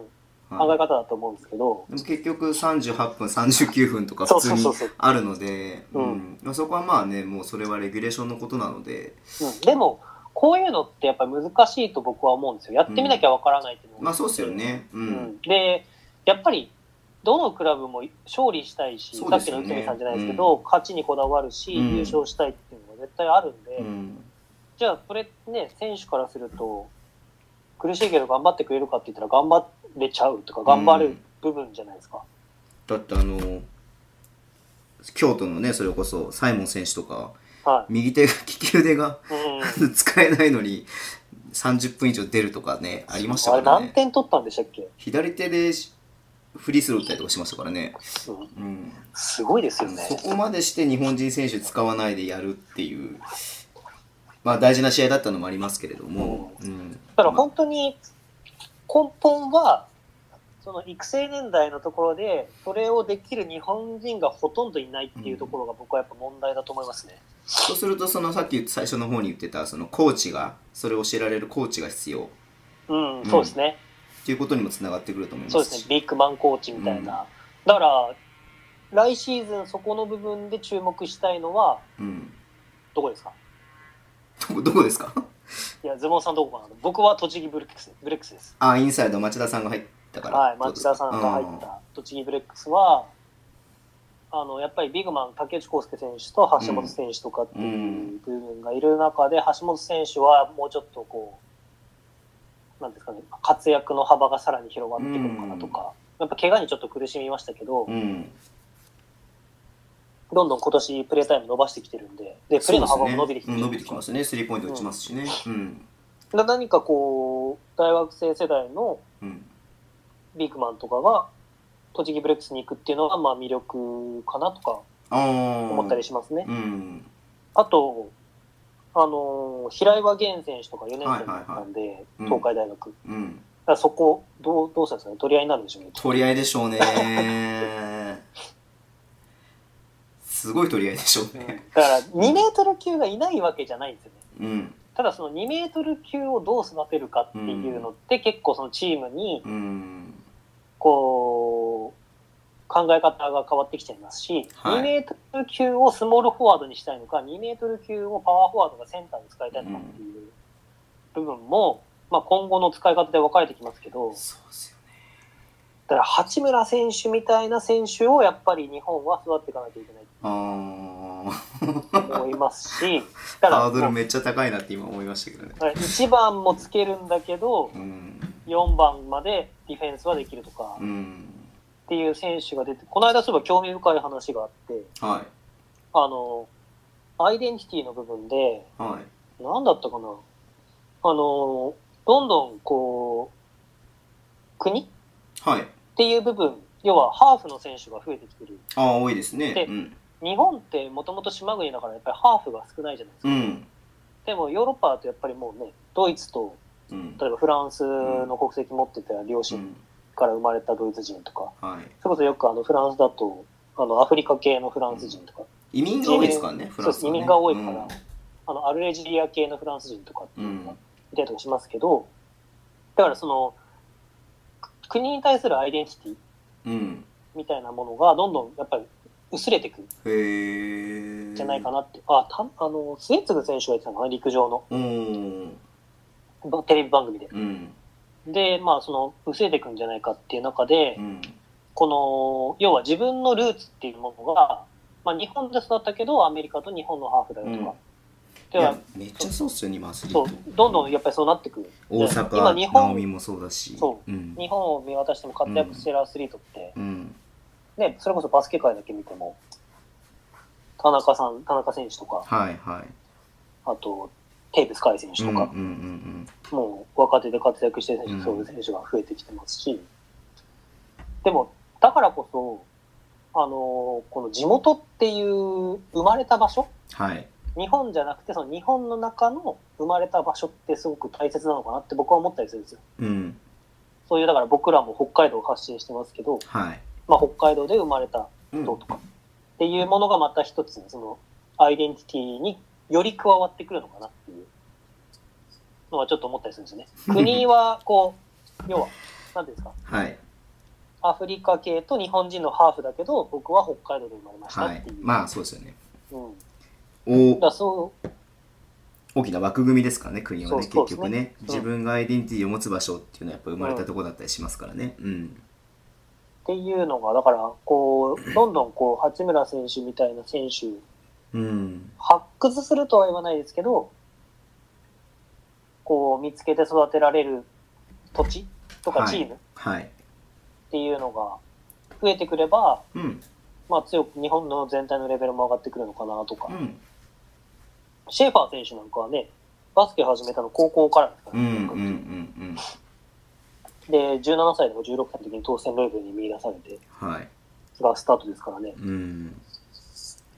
いっぱいいますからねうん、そういうのをやっぱりこう、さっきのコーチ陣の話じゃないですけど、チームとしてもこうんう、まあアカデミーとかを作ってって発掘してって、うんで、クラブユースとかの方で、うまあ育てていくっていうのが必要になってくるのかなっていうのは思ったりしますね。はいまあ、でもまあ B リーグもねやっぱり掲げてる一つに育成年代の強化っていうのがあるので、まあ、間違いなくそこをやっていくっていうことで言ったらもうね楽しみはいっぱいありますよね。そうですね。うんで、話を戻しましょう か。はい、どこまで戻せばいいんですかね、これは。んいやピックアンドロールなんですけどはい。どうまあでも一通り回答にはなってるかなとは思うんですよね。うんはいあと宮本さんが話し足りないことがあればそ こを言ってもらえればいいかなと思うんですけど。ピックアンドロール、そうですね。あ、でも、うん、あの今、その竹内選手がとかっていう、その要うはんギャップができてピックに入るか、ボール受けるかみたいな、うん、その部分の話をしましたけど、はい。あのやっぱりユーザースキル、うん前回、そのピック、ローアンドロールじゃなくて、ピックプレーって僕は言って、あのさっきアスフレの東堂さんにすごい触れたんで、はい、はい、あれですけど、アスフレの東堂さんなんかは、その海外視察とかいろんなうん、行かれてる中で、まあ、コーチ経営って、あのアメリカ代表でやられて、琉球大のコーチされてる。はい、コーチ系って有名なコーチとかに練習見学行ったりとか、いろんなところで行ったりとかされてるんですよ。まあ、はいこの間、アスフレでイタリアとかギリシャでしたっけうん、とかも行かれてて、オフシーズンはよく、あの、SNS 発信で僕も見てるだけですけど、海外のコーチ陣のクリニックみたいに参加したりとかもはい、してるぐらい、すごい、本当にそういう方なんですけど、うんまあ、その東堂さんはピックオンボールって、うーん、要はボール、まあ、オンボールスクリーンとかとも多分ニュアンスは一緒だと思うんですけど、うん、だからピックアンドロールじゃなくてピックオンボール。うん、うん、だからボールに対してピックをかけるんだみたいな。ル、うん、で、使い方を、まあ、海外でどこか、どこでされてたか忘れちゃいましたけど、してて、まあ、アスフレではそんな言い方をしてるとかうん、やりますけど、そのピックプレーっていうところの、やっぱユーザースキルっはい。ていう部分で、これ、言っていいんですかね。言うといろんな意見があるんで、ちょっと僕怖いですけど。まずユーザースキルっていうのはそのボールマンってことですよねそうです、そうです。そういうことですよねはいはい。ボールマンのスキルっうんていう部分で、うんあのー、ゾーンオフェンスで、あのー、ピックを使うときも、はやいっぱりそのボールを持ってる人がどう使うかっていうのも大事な要素の、要はスクリーンをかける人の技術と、ボールを持ってるユーザーのスキルっていうのを組み合わせた2人のスキルなんで、ピックプレーってういんううんうんうんのはっていうのがあるとそで思うんですけど、やっぱりどうしてもこのユーザースキルがまだ日本はレベルがすねこう伴ってないっていう部分がどうしても僕はあると思っていて、うんはいあのアルバルク東京の安藤選手って僕は得点が取れて素晴らしい選手だと思うんですけど、はいあのどうしてもやっぱりそのピックプレーのユーザースキルに関してはちょっと一段落ちると思うんですよね。うーんあの代表格のさあの代表選手のガードって揃えていくとやっぱり富樫選手がスターティングガードで、はいまあ、後ろにその要は富樫選手の支える篠山選手がいるじゃないですはか。いで、まあ、その後入ってくるとしたら、宇都選手とか橋本選手とかですよね、はい多分今だと。はいそうですねうんで、多分こう、ベンドラメはい、ベンドあベンドラメ選手はいかはいとか、まあ、サイズも、要は富樫選手がいるから、ある程度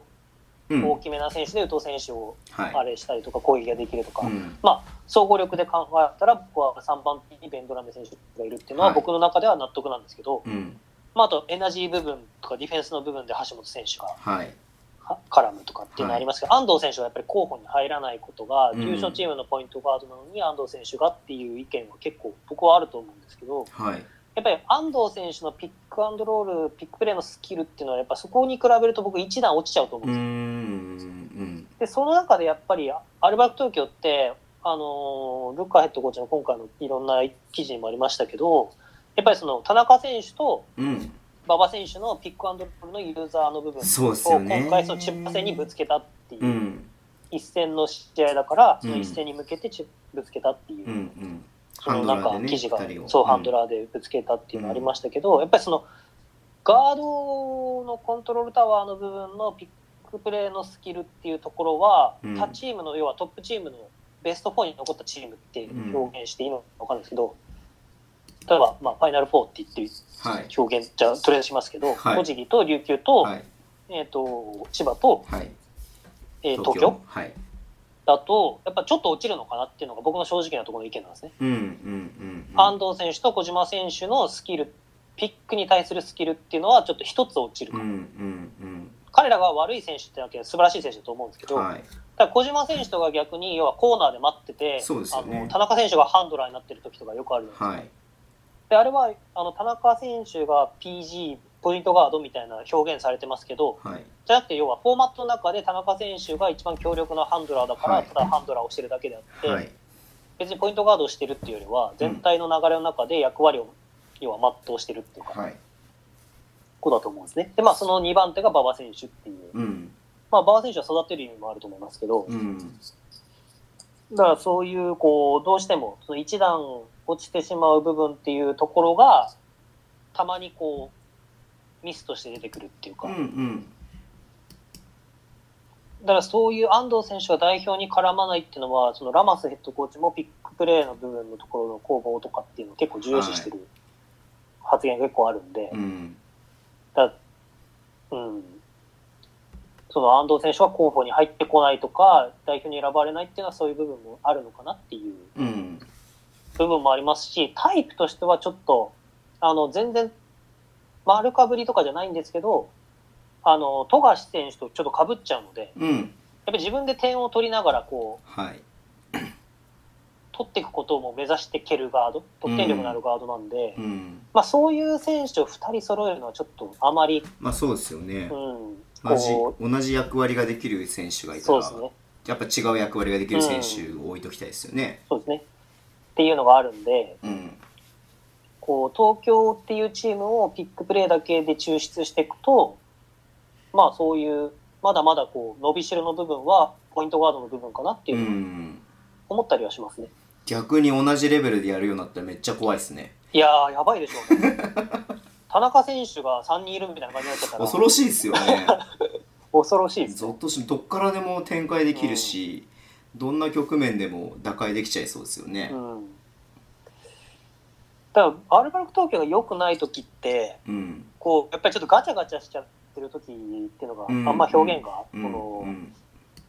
ぼやっとしてますいやわかります時があるよんですごいわかりますうんだからその時ってやっぱりそのゴールには向かってるんだけどやりたいことはやってないんですよね、うんだから多分決められてることをちゃんとできてない時ですよねそうです要はそうですそうですんチームとしてやりたいことができてないうんそうなんかちょっとその批判っぽくなっちゃいますけどその時にちょっと目立ってしまうのが安藤選手だったりする時があるんでうーんでも難しいですよねそこポイントガードとしては自分でこの打開したいっていう思いを持ちながら、うんチームのフォーマットとしてシューティングガードの選手がハンドラーになってるっていうのはちょっと自分のプライド的にもこう、うん駆け駆け引きというかこのやりくりが難しい部分があると思うんで、うんうんまあ僕は現役の時はミスの怖いから預けちゃって走ってましたけ どねなるほどねうんはいわ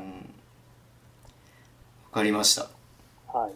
だからそういう部分で、まあ、ピックプレーのユーザースキルっていうのはあうんの注目してもらいたいなと思いますし、うん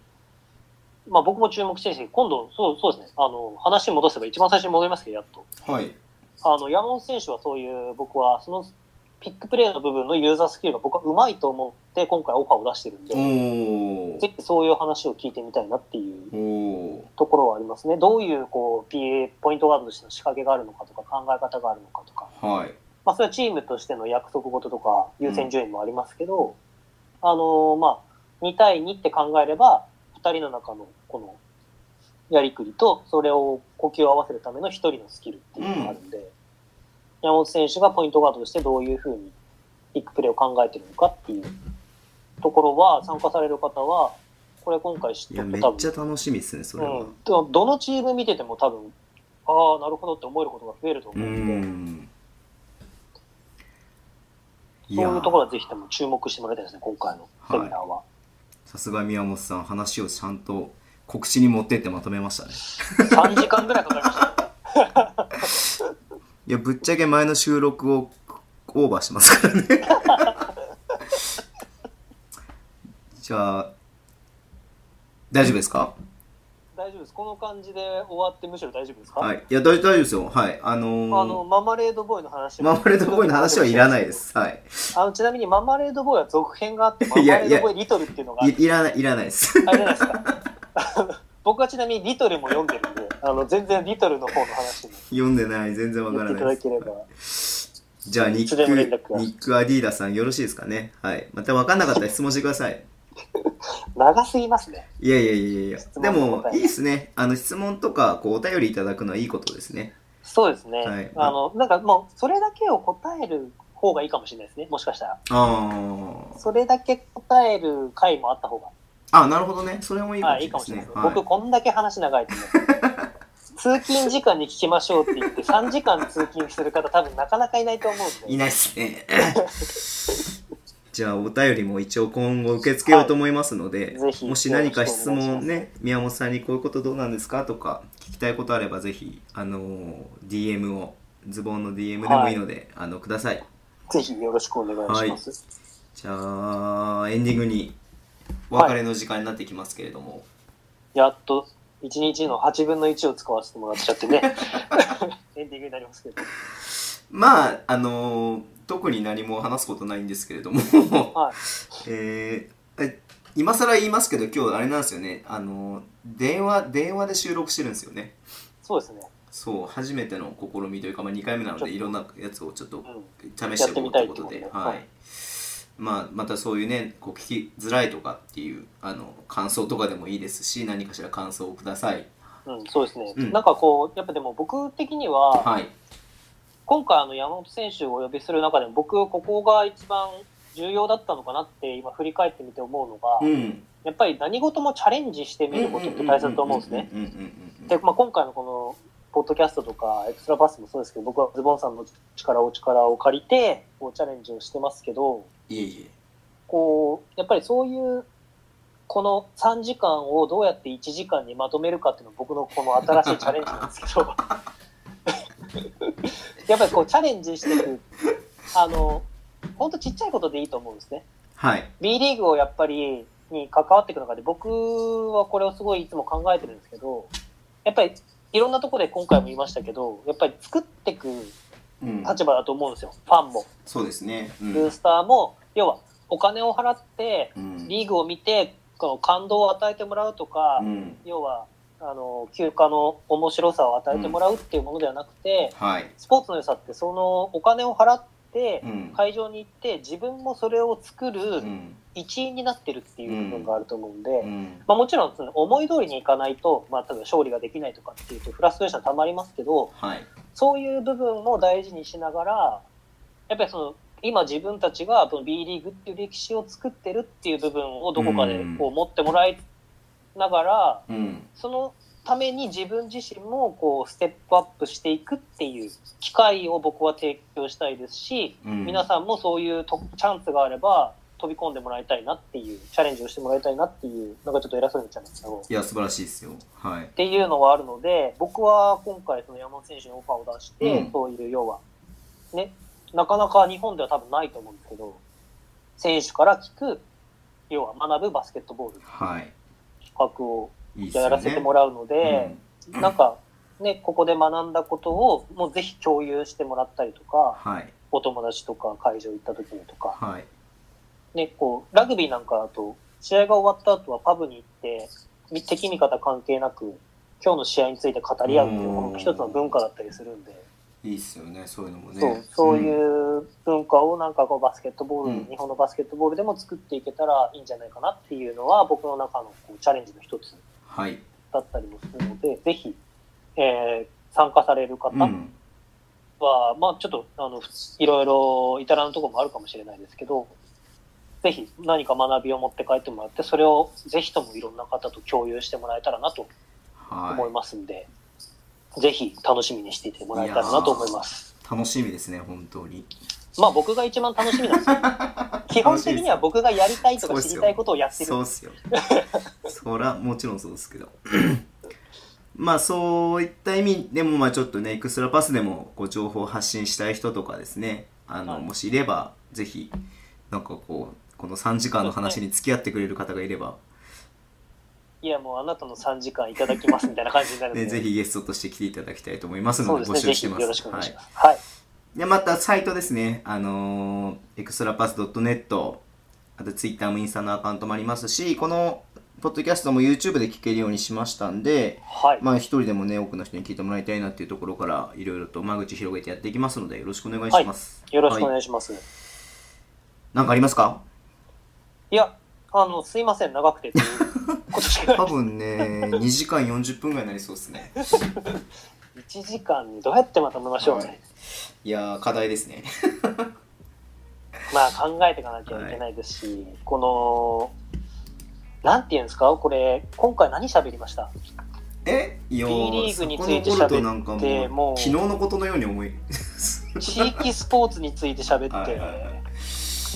あれですこねれ。だからこのトピックをちょっと減らしたりとかする方がいいかもしれないですね。うん。そうですねほんと喋りたいことだけを絞って、みたいな。まあちょっといろいろ考えていきますんうで、、ん。はいい。きやまりしきょっていきましょう。はい。うはいじゃあ、今回もお付き合いありがとうございます。ありがとうございました、はい、また来週よろしくお願いします。はいさよなら。さよなら